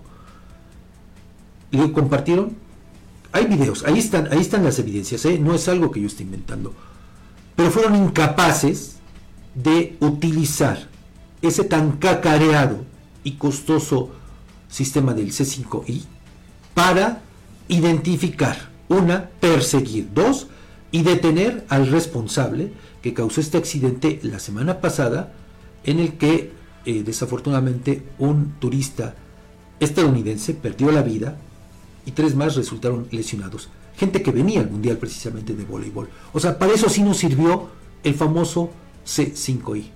Vean nada más lo incongruente de todo esto. Y luego, bueno, eh, ya ni digamos del dispendio en el, regalo de boletos, le digo, eh, es lógico que aquí el gobierno del Estado, ante la inasistencia eh, del público, como se esperaba, a las sedes del Mundial, pues tuvo que entrar al quite para que la Federación Internacional de Voleibol no registrara pérdidas. O sea, eso es un hecho. No, no hay otra manera de justificarlo. Por eso regalaron tantos boletos, por eso, bien lo dice Edgardo, y además está documentado, llevaron como acarreados, valga la expresión, a menores de edad, de escuelas, pues para que más o menos se viera Lo vimos aquí en, la Plaza de Toros, eh, un video que les compartimos donde alumnos de primaria, de primaria, estaban ahí, sus maestros pues obviamente muy emocionados porque tuvieron la oportunidad de asistir a una competencia a nivel internacional, que eso creo que lo tenemos que reconocer, es algo loable eh, promover el deporte entre la Pero no lo promueves de esa manera, porque, a ver, yo te diría, eh, a estos niños que llevaron, ¿a cuántos realmente les gusta el voleibol de playa? ¿Y cuántos van a tener la oportunidad de practicarlo cuando solamente, al menos aquí en Huamantla, queda una, una cancha de voleibol de playa en la unidad deportiva? Esa sí ya tiene un buen rato funcionando pero funcionando pues, por algunos, Edgar, porque variablemente está vacía, No, les importa. Y luego, bueno, solo eh, quiero sí, eh, rematar con esto, porque creo que también se me hace deleznable el hecho de que eh, el secretario de gobierno, pues ahora diga que pues por el interés que tienen niños, alumnos de una escuela primaria de su natal Texoloc, acudieron a Palacio de Gobierno para, para ver cómo trabaja. O sea, es tal la desesperación de Sergio González con tal de hacerse de la candidatura de Morena al Senado de la República que vea a lo que recurre. Incluso hay fotografías ahí difundidas por el propio gobierno del Estado con, con Sergio González aprovechándose de los niños pues para cubrir esta parte de sus intereses políticos. Ven nada más. Oye, pero eh, en, la, eh, en la legislación actual está... Pero, a ver, Edgar, es que una cosa es lo que se establezca en la legislación y otra cosa es la realidad de lo que sucede. O sea, ya vemos, no hay manera de que, por lo, bueno, no hay manera en términos de voluntad, de que la autoridad electoral pueda hacer algo. O sea, no es posible que siga esto y con muchas personas, ¿no?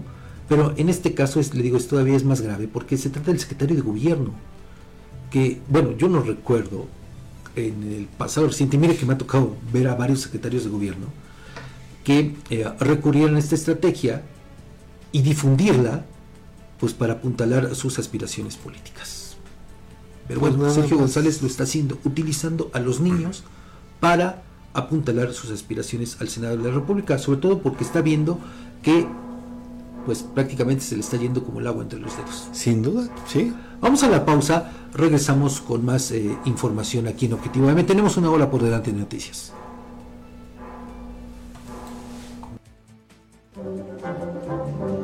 Las denuncias ciudadanas tienen voz en Objetivo AM. Envía tus mensajes de voz al WhatsApp 247-132-5496.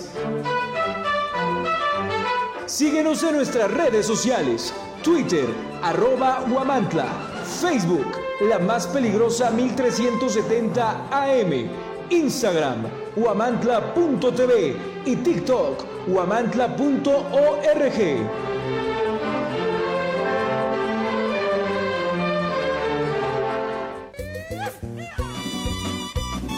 Para un antojo de comida norteña, no busques más. En Restaurante La Santa somos el destino perfecto para la pizza, parrilla y bar. Comienza tus mañanas con machaca auténtica del norte y nuestras enchiladas. Además, disfruta de los tradicionales chiaquiles y las irresistibles chimichangas de carne y queso. Si tu antojo es de unos ricos caldos, en La Santa te ofrecemos el caldo de camarón seco y el jugo de carne. Además, prueba nuestro mole de setas estilo pancita. Si eres amante de la parrilla al carbón, no puedes perderte nuestros cortes premier, como la picaña, la rachera, el ribeye, el New York y el salmón. Todos preparados a la perfección. Para todos los tradicionalistas, disfruta de los clásicos burritos norteños con queso y frijoles, machaca, arrachera, camarón y muchas opciones más. Si eres fanático de la pizza, nuestras creaciones con ingredientes norteños en horno a la leña te conquistarán. Estamos ubicados en Juárez Norte, número 215, en el corazón de Huamantla. Si prefieres llevar el auténtico sabor norteño a tu casa, haz tu pedido al WhatsApp 247 47 129 64.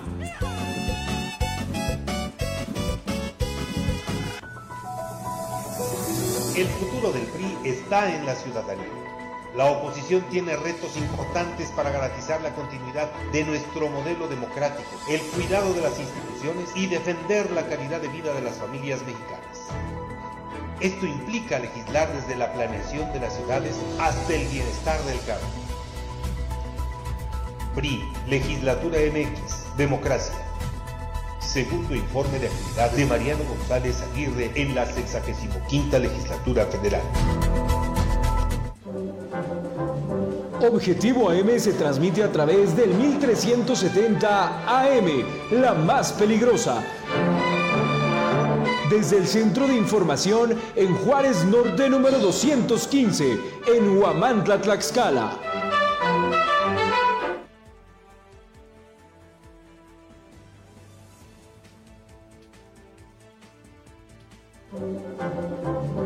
Objetivo AM se transmite a través del 1370 AM, la más peligrosa. Desde el Centro de Información en Juárez Norte número 215, en Huamantla, Tlaxcala. aviador en Secture, la titular Josefina Rodríguez, lo tenía como empleado de su restaurante. Dos peregrinos heridos, saldo de explosión en Iztacuistla, un cohete cayó sobre pirotecnia que era transportada en una camioneta. Vinculan a proceso a una mujer que dejó de pagar pensión alimenticia para sus cuatro hijos. Inicia a partir de hoy la campaña de vacunación contra la influenza. El pianista guamantleco Roberto Gómez presenta nueva colección de composiciones en concierto. Presume delegación de la Fiscalía General de la República, detención de 25 personas por diversos delitos y el inicio de 125 carpetas de investigación aquí en Tlaxcala. Vecinos detienen a golpes a tres presuntos ladrones de autopartes en San Salvador, Chachapa, Puebla. Y desaparece un defensor del agua y recursos naturales durante una protesta en Tlacotepec, también allá en Puebla.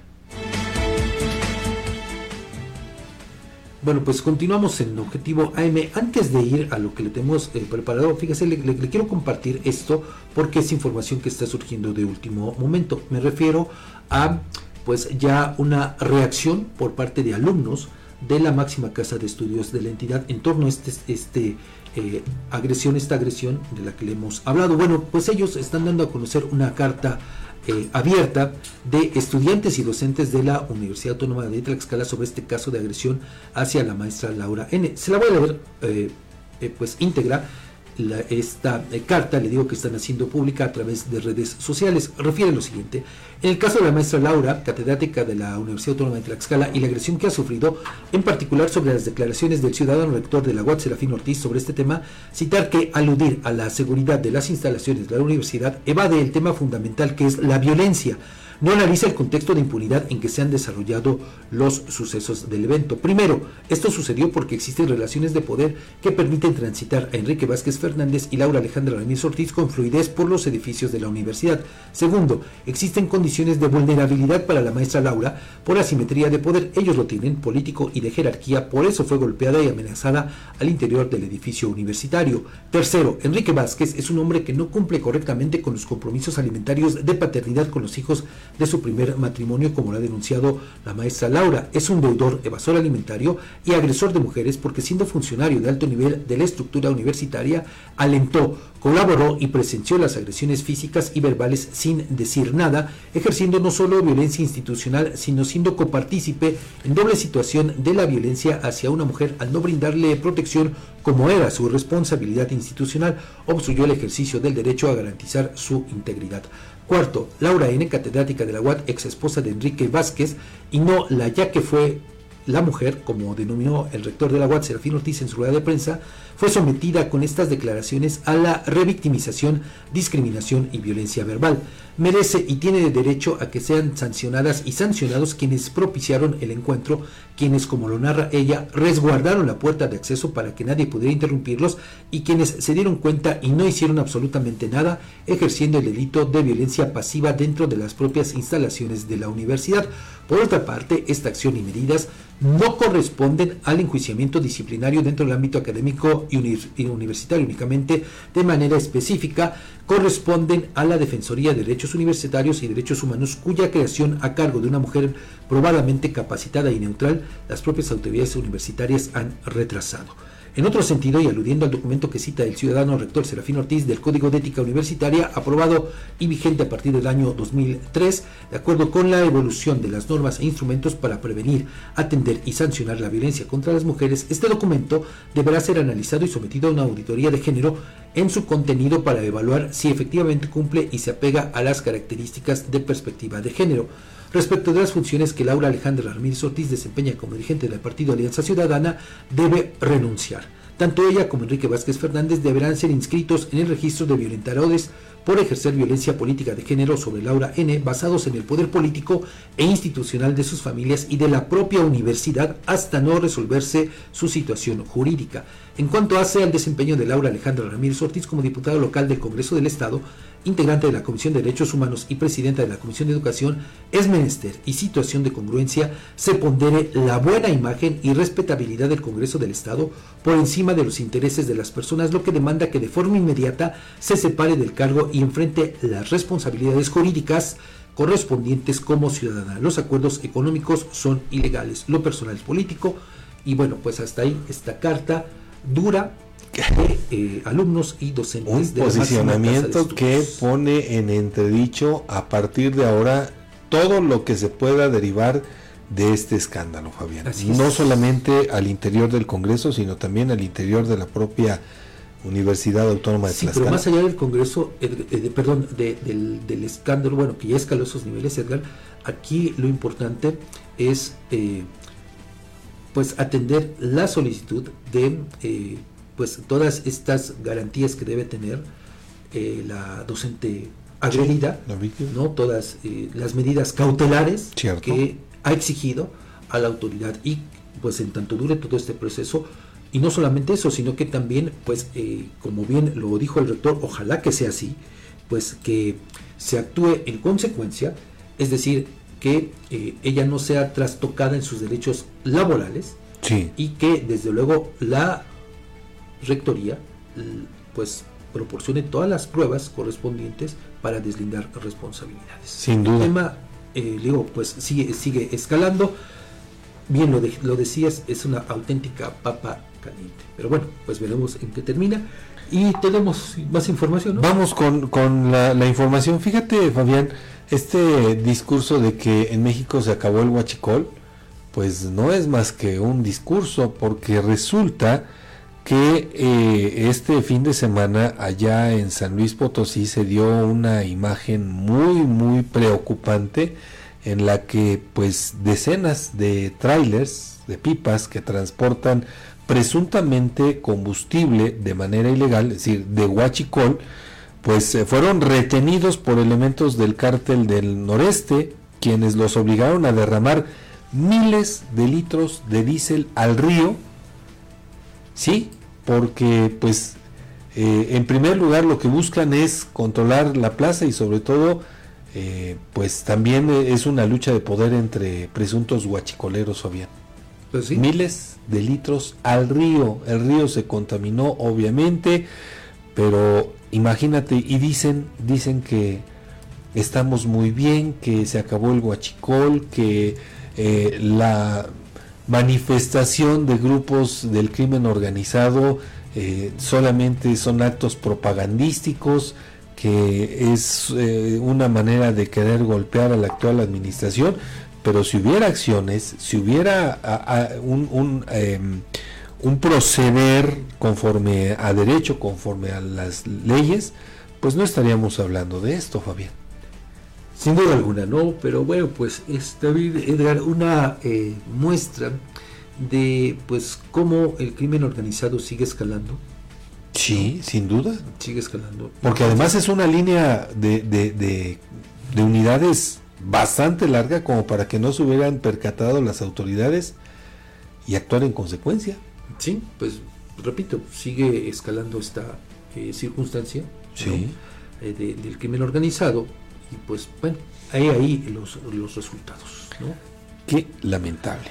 Bueno, bueno, rápido tenemos otro otro asunto, ¿no, Edgar? Este relacionado con eh, pues esto, sembrando vida se convirtió en sembrando caguamas, ¿no? ¿Cómo ves el posicionamiento de una mujer, por cierto, de, de una etnia? ¿sí? Vamos a escucharla, en donde pues critica el programa Sembrando Vida, que se convirtió en Sembrando Caguamas. ¿La escuchamos? Vamos a escucharle exactamente.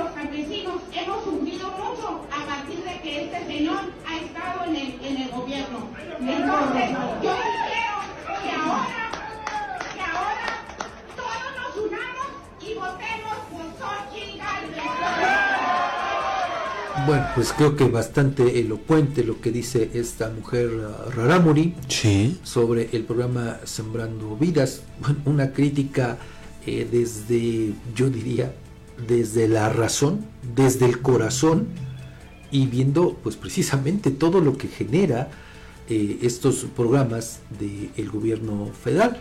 Muy eh, pues en la cuerda también Edgar de eh, pues los severos cuestionamientos que hay en torno al programa de los niños. Sí, sin duda, y, y- y que conste que eh, lo, lo refiere muy bien y, y ella a, a nombre de muchos que obviamente la acompañan, lo que dice es, sí queremos el apoyo, sí necesitamos el apoyo, pero que venga en forma de granos, que venga en forma de, de apoyos que realmente... De otra manera, ¿no? Sí, que, me- que realmente benefician al campo. Sin duda, lo hemos referido, tú eh, que platicaste la semana pasada con la comisaria ejidal del ejido Así de es. Zaragoza, pues eh, hacía referencia a todas las Sí, dificultades, sí, ¿no? necesitan otro tipo de apoyo, Otro apoyo. precisamente de ¿Cuánto manera. dejando? Porque además el programa eh, Sembrando Vida también en algunos estados de la República ha sido cuestionado por no solamente los magros resultados que ha dado, sino porque se ha prestado a diversos eh, hechos de corruptelas. Incluso yo recuerdo que hace eh, también algún tiempo aquí en el estado hubo señalamientos en ese sentido, ¿no? De que se estaba utilizando no precisamente para los fines que fue creado el, el programa de, de Sembrando Vida, ¿no? Sino que se estaban desviando los recursos con otros propósitos. Y ahora, bueno, pues mire, eh, lo dice una, una mujer que sin duda, Edgar, pues tiene los elementos suficientes como para pues hacer ese tipo de señalamientos. ¿no? Así es, Que- Que, insisto, para mí surgen desde la razón, pero también del corazón. ¿no? O sea, ¿Por duda. qué? Porque pues eh, se da cuenta de Sí. lo que está ocurriendo precisamente con este programa que no está cumpliendo, por lo menos en esencia, con los objetivos para los cuales fue creado. Vamos a la pausa, lo invito a que siga con nosotros, tenemos más.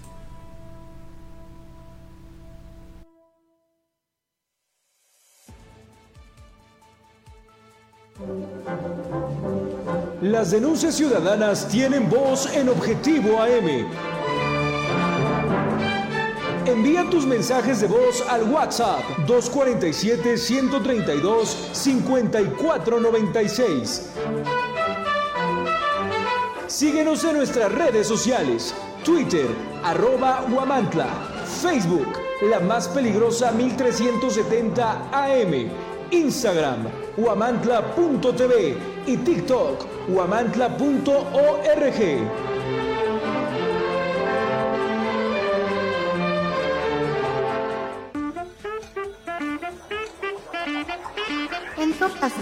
Oficial nos destacamos por nuestra dedicación a la higiene y la autenticidad en cada torta que preparamos. Hemos mantenido nuestra fama durante más de una década gracias a nuestros ingredientes originales. Además, ahora ofrecemos servicio a domicilio de 11 a.m. a 8 p.m. ¿Por qué no nos llamas al 247 47 265 01 y disfrutas de nuestras delicias en la comodidad de tu hogar? Somos los pioneros en traerte el sabor auténtico que tanto amas. Te invitamos a visitarnos en cualquiera de nuestras tres ubicaciones. Matamoros Poniente 102, Zaragoza Oriente 101, Boulevard Comango, entrada a San Carlos. El gobierno de Yauquemecan trabaja por y para la gente. Estamos comprometidos con el desarrollo y el bienestar de nuestra comunidad y trabajamos día a día para lograrlo. Yauquemecan, un municipio que fluye. Objetivo AM se transmite a través del 1370 AM, la más peligrosa.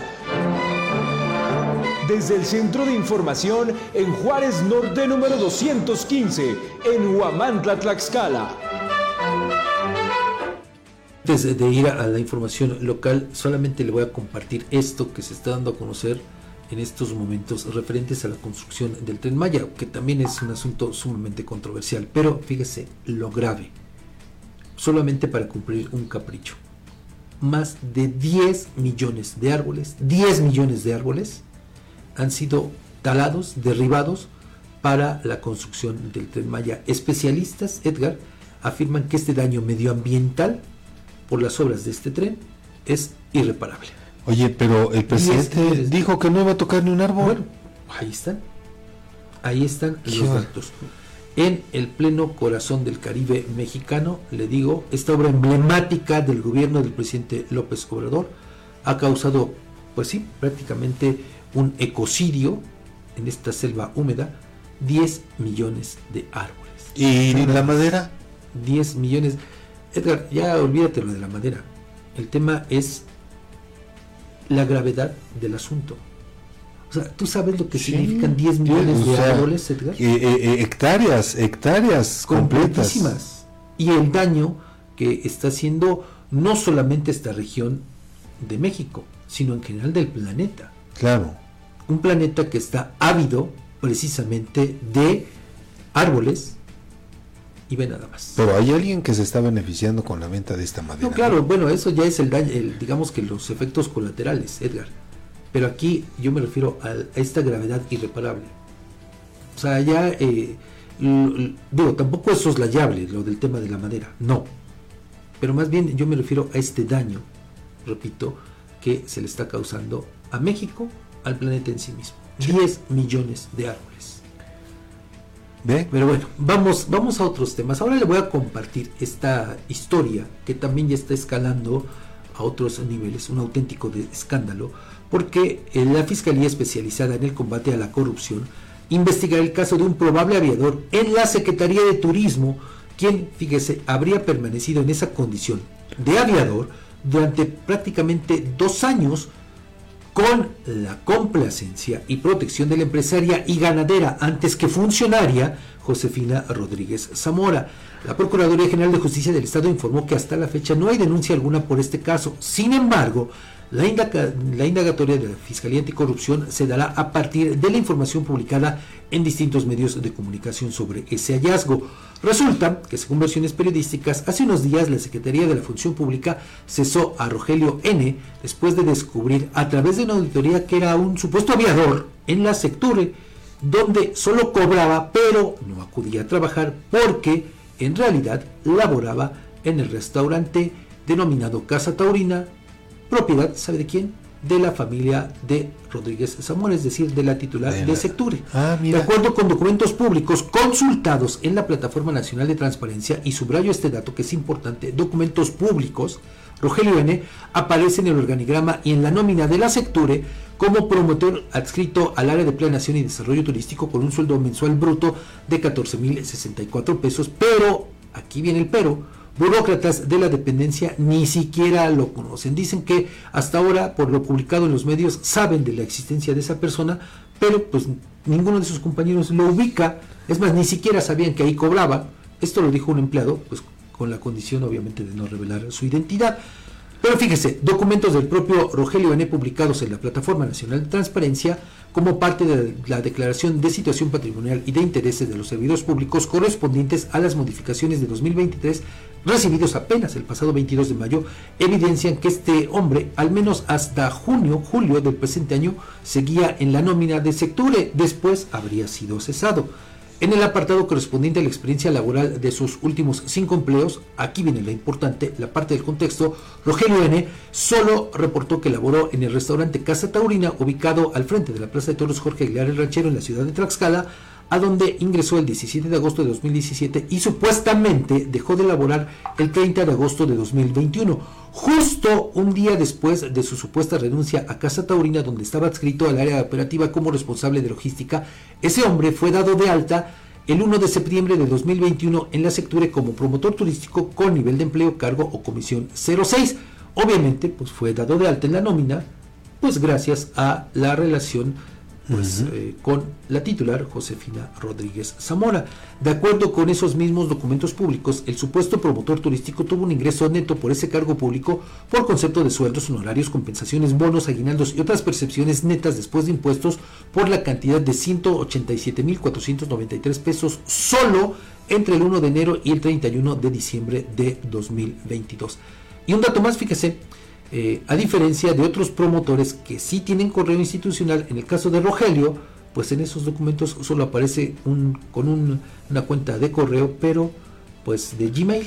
Personal. Ve nada más. Qué bueno, qué bueno que no iban a ser iguales. Qué bueno que no iban a Acuérdate lo que dijo Josefina, ella es empresaria y ganadera antes que sí, sí, sí. por eso pues es que cuida sus intereses como empresaria y bueno, pues si, si valiéndose de en todo caso, de los recursos públicos, pues para tener un aviador en su restaurante, pues está bien, ¿no? Pues le salió, se ahorró 180 mil pesos en un año. Nada más en un año, porque sí, claro. hay que tomar en cuenta que este hombre supuestamente, bueno, pues, bueno, no supuestamente, ahí está comprobado en los documentos, está laborando o estaría dado de alta en la Secretaría de Turismo desde el primer día de septiembre de 2021. Cuando inició. Cuando inició justamente el gobierno de Lorena Cuellar. Fíjate. Lo raro es que, fíjese, pasaron pues prácticamente dos años, nadie se había dado cuenta de este hecho. Oye, y la fiscalía durmiendo el sueño de los justos, porque igual, o sea, solamente se dio cuenta y se fijó a partir de las denuncias. Acuérdate que aquí también eh, la fiscalía, el actual, pues se da a partir de una denuncia. O sea, tampoco puedes estar eh, suponiendo, ¿no?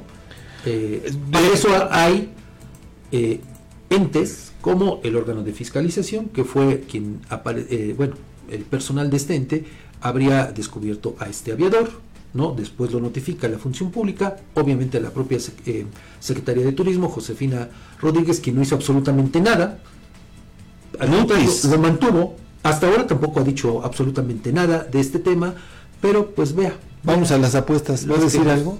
Los que nos dijeron que eran diferentes, pues resulta que no. No, no, no. Vamos a ver con qué sale Josefina Rodríguez. Bueno, ahí están los documentos. Le digo, pues a este hombre no lo conocen en la Secretaría de Turismo, solamente estaba en la nómina, cobrando este dinero. ¿Cómo le hacían? Pues quién sabe. Cuando se hace la compulsa, la revisión, pues resulta que, oh sorpresa, pues no, no, no, no estaba laborando en la Secretaría de Turismo, sino en el- este restaurante propiedad de la ganadera y empresaria Josefina Rodríguez. Antes que servidora pública. Antes que servidora pública. Pues sí, bien lo, lo dice, ¿no? Sí. Los empresarios pues, cuidan su, su dinero. Sí, claro, claro. Y bueno, pues, eh, qué mejor utilizar dinero público, pues para pagarle a alguien que esté trabajando en tu empresa, ¿no? bien Un auténtico negocio. Nini. Otra versión de los ninis. Una versión Pero bueno, vamos de a este ninis. otro tema, Edgar.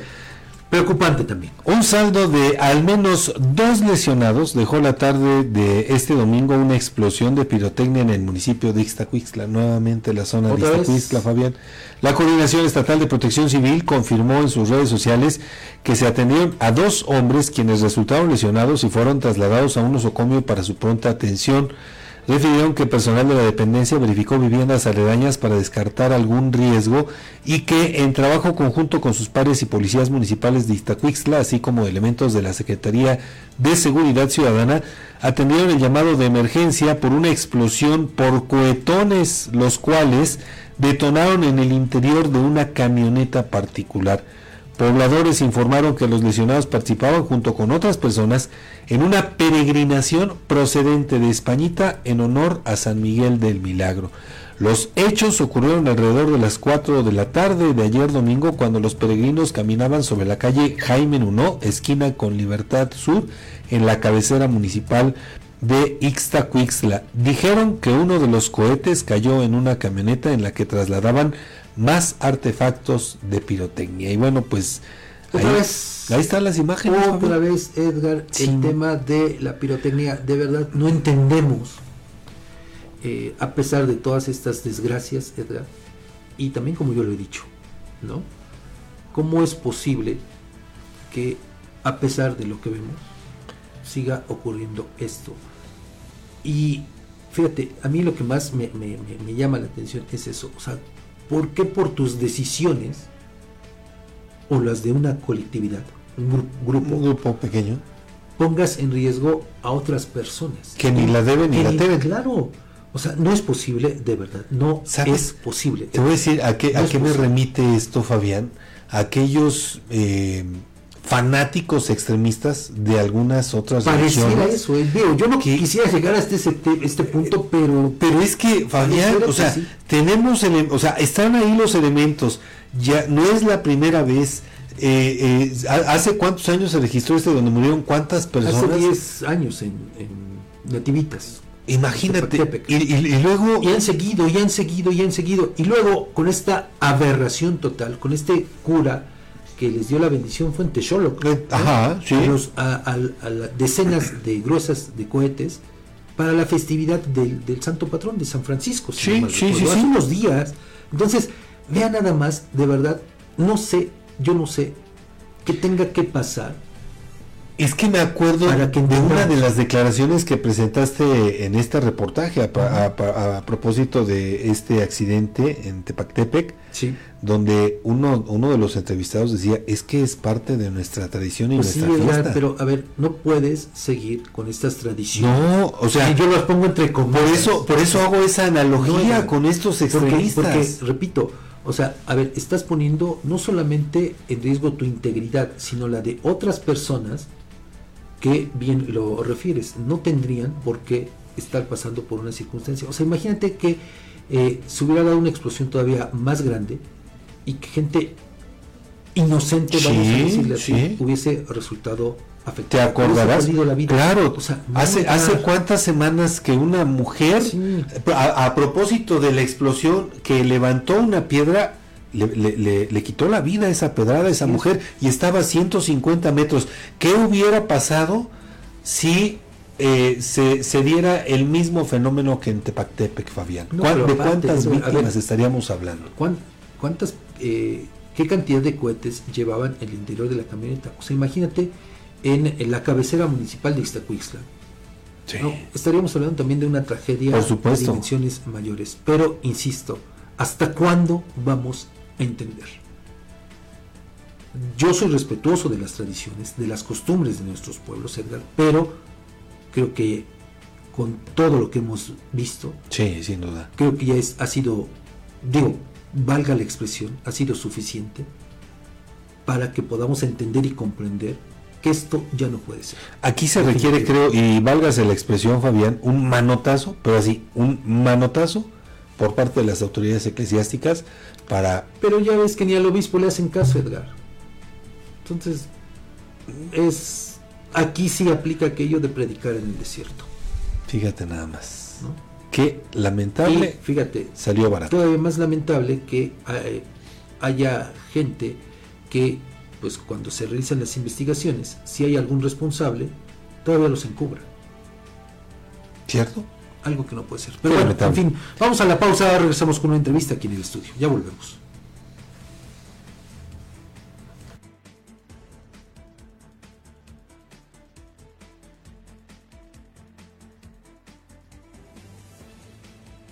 Voz en Objetivo AM. Envía tus mensajes de voz al WhatsApp 247-132-5496. Síguenos en nuestras redes sociales. Twitter, arroba Huamantla. Facebook, la más peligrosa 1370 AM. Instagram, huamantla.tv. Y TikTok, huamantla.org.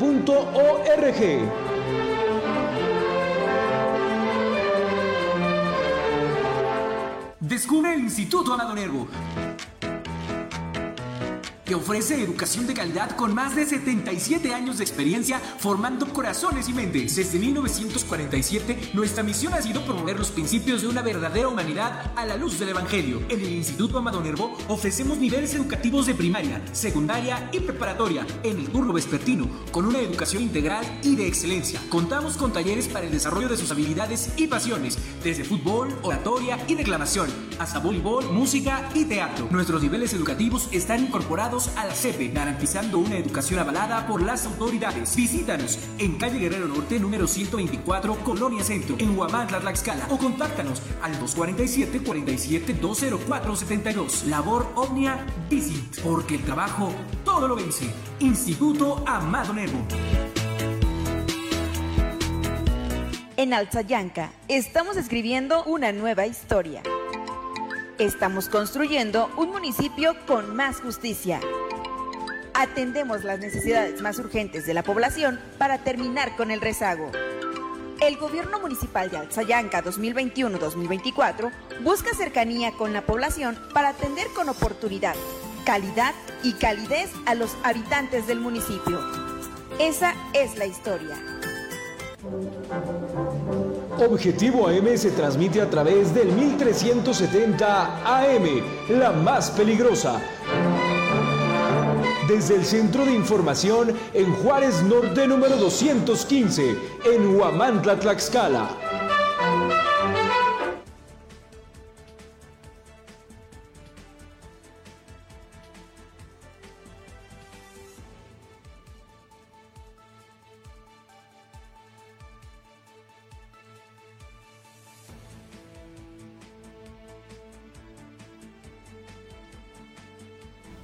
Bueno, pues eh, vamos a continuar aquí en eh, Objetivo AM. Esta mañana le doy la bienvenida a José Roberto Gómez Vázquez. ¿Cómo estás, José Roberto? Bienvenido nuevamente. Gracias Muy buenos por la días. invitación. Al Pues aquí contrario. estamos nuevamente. Pues sí, sobre todo porque eh, vas nuevamente a una presentación allá en Tlaxcala. Va a ser en el Teatro Xicotenca, En el de nueva cuenta.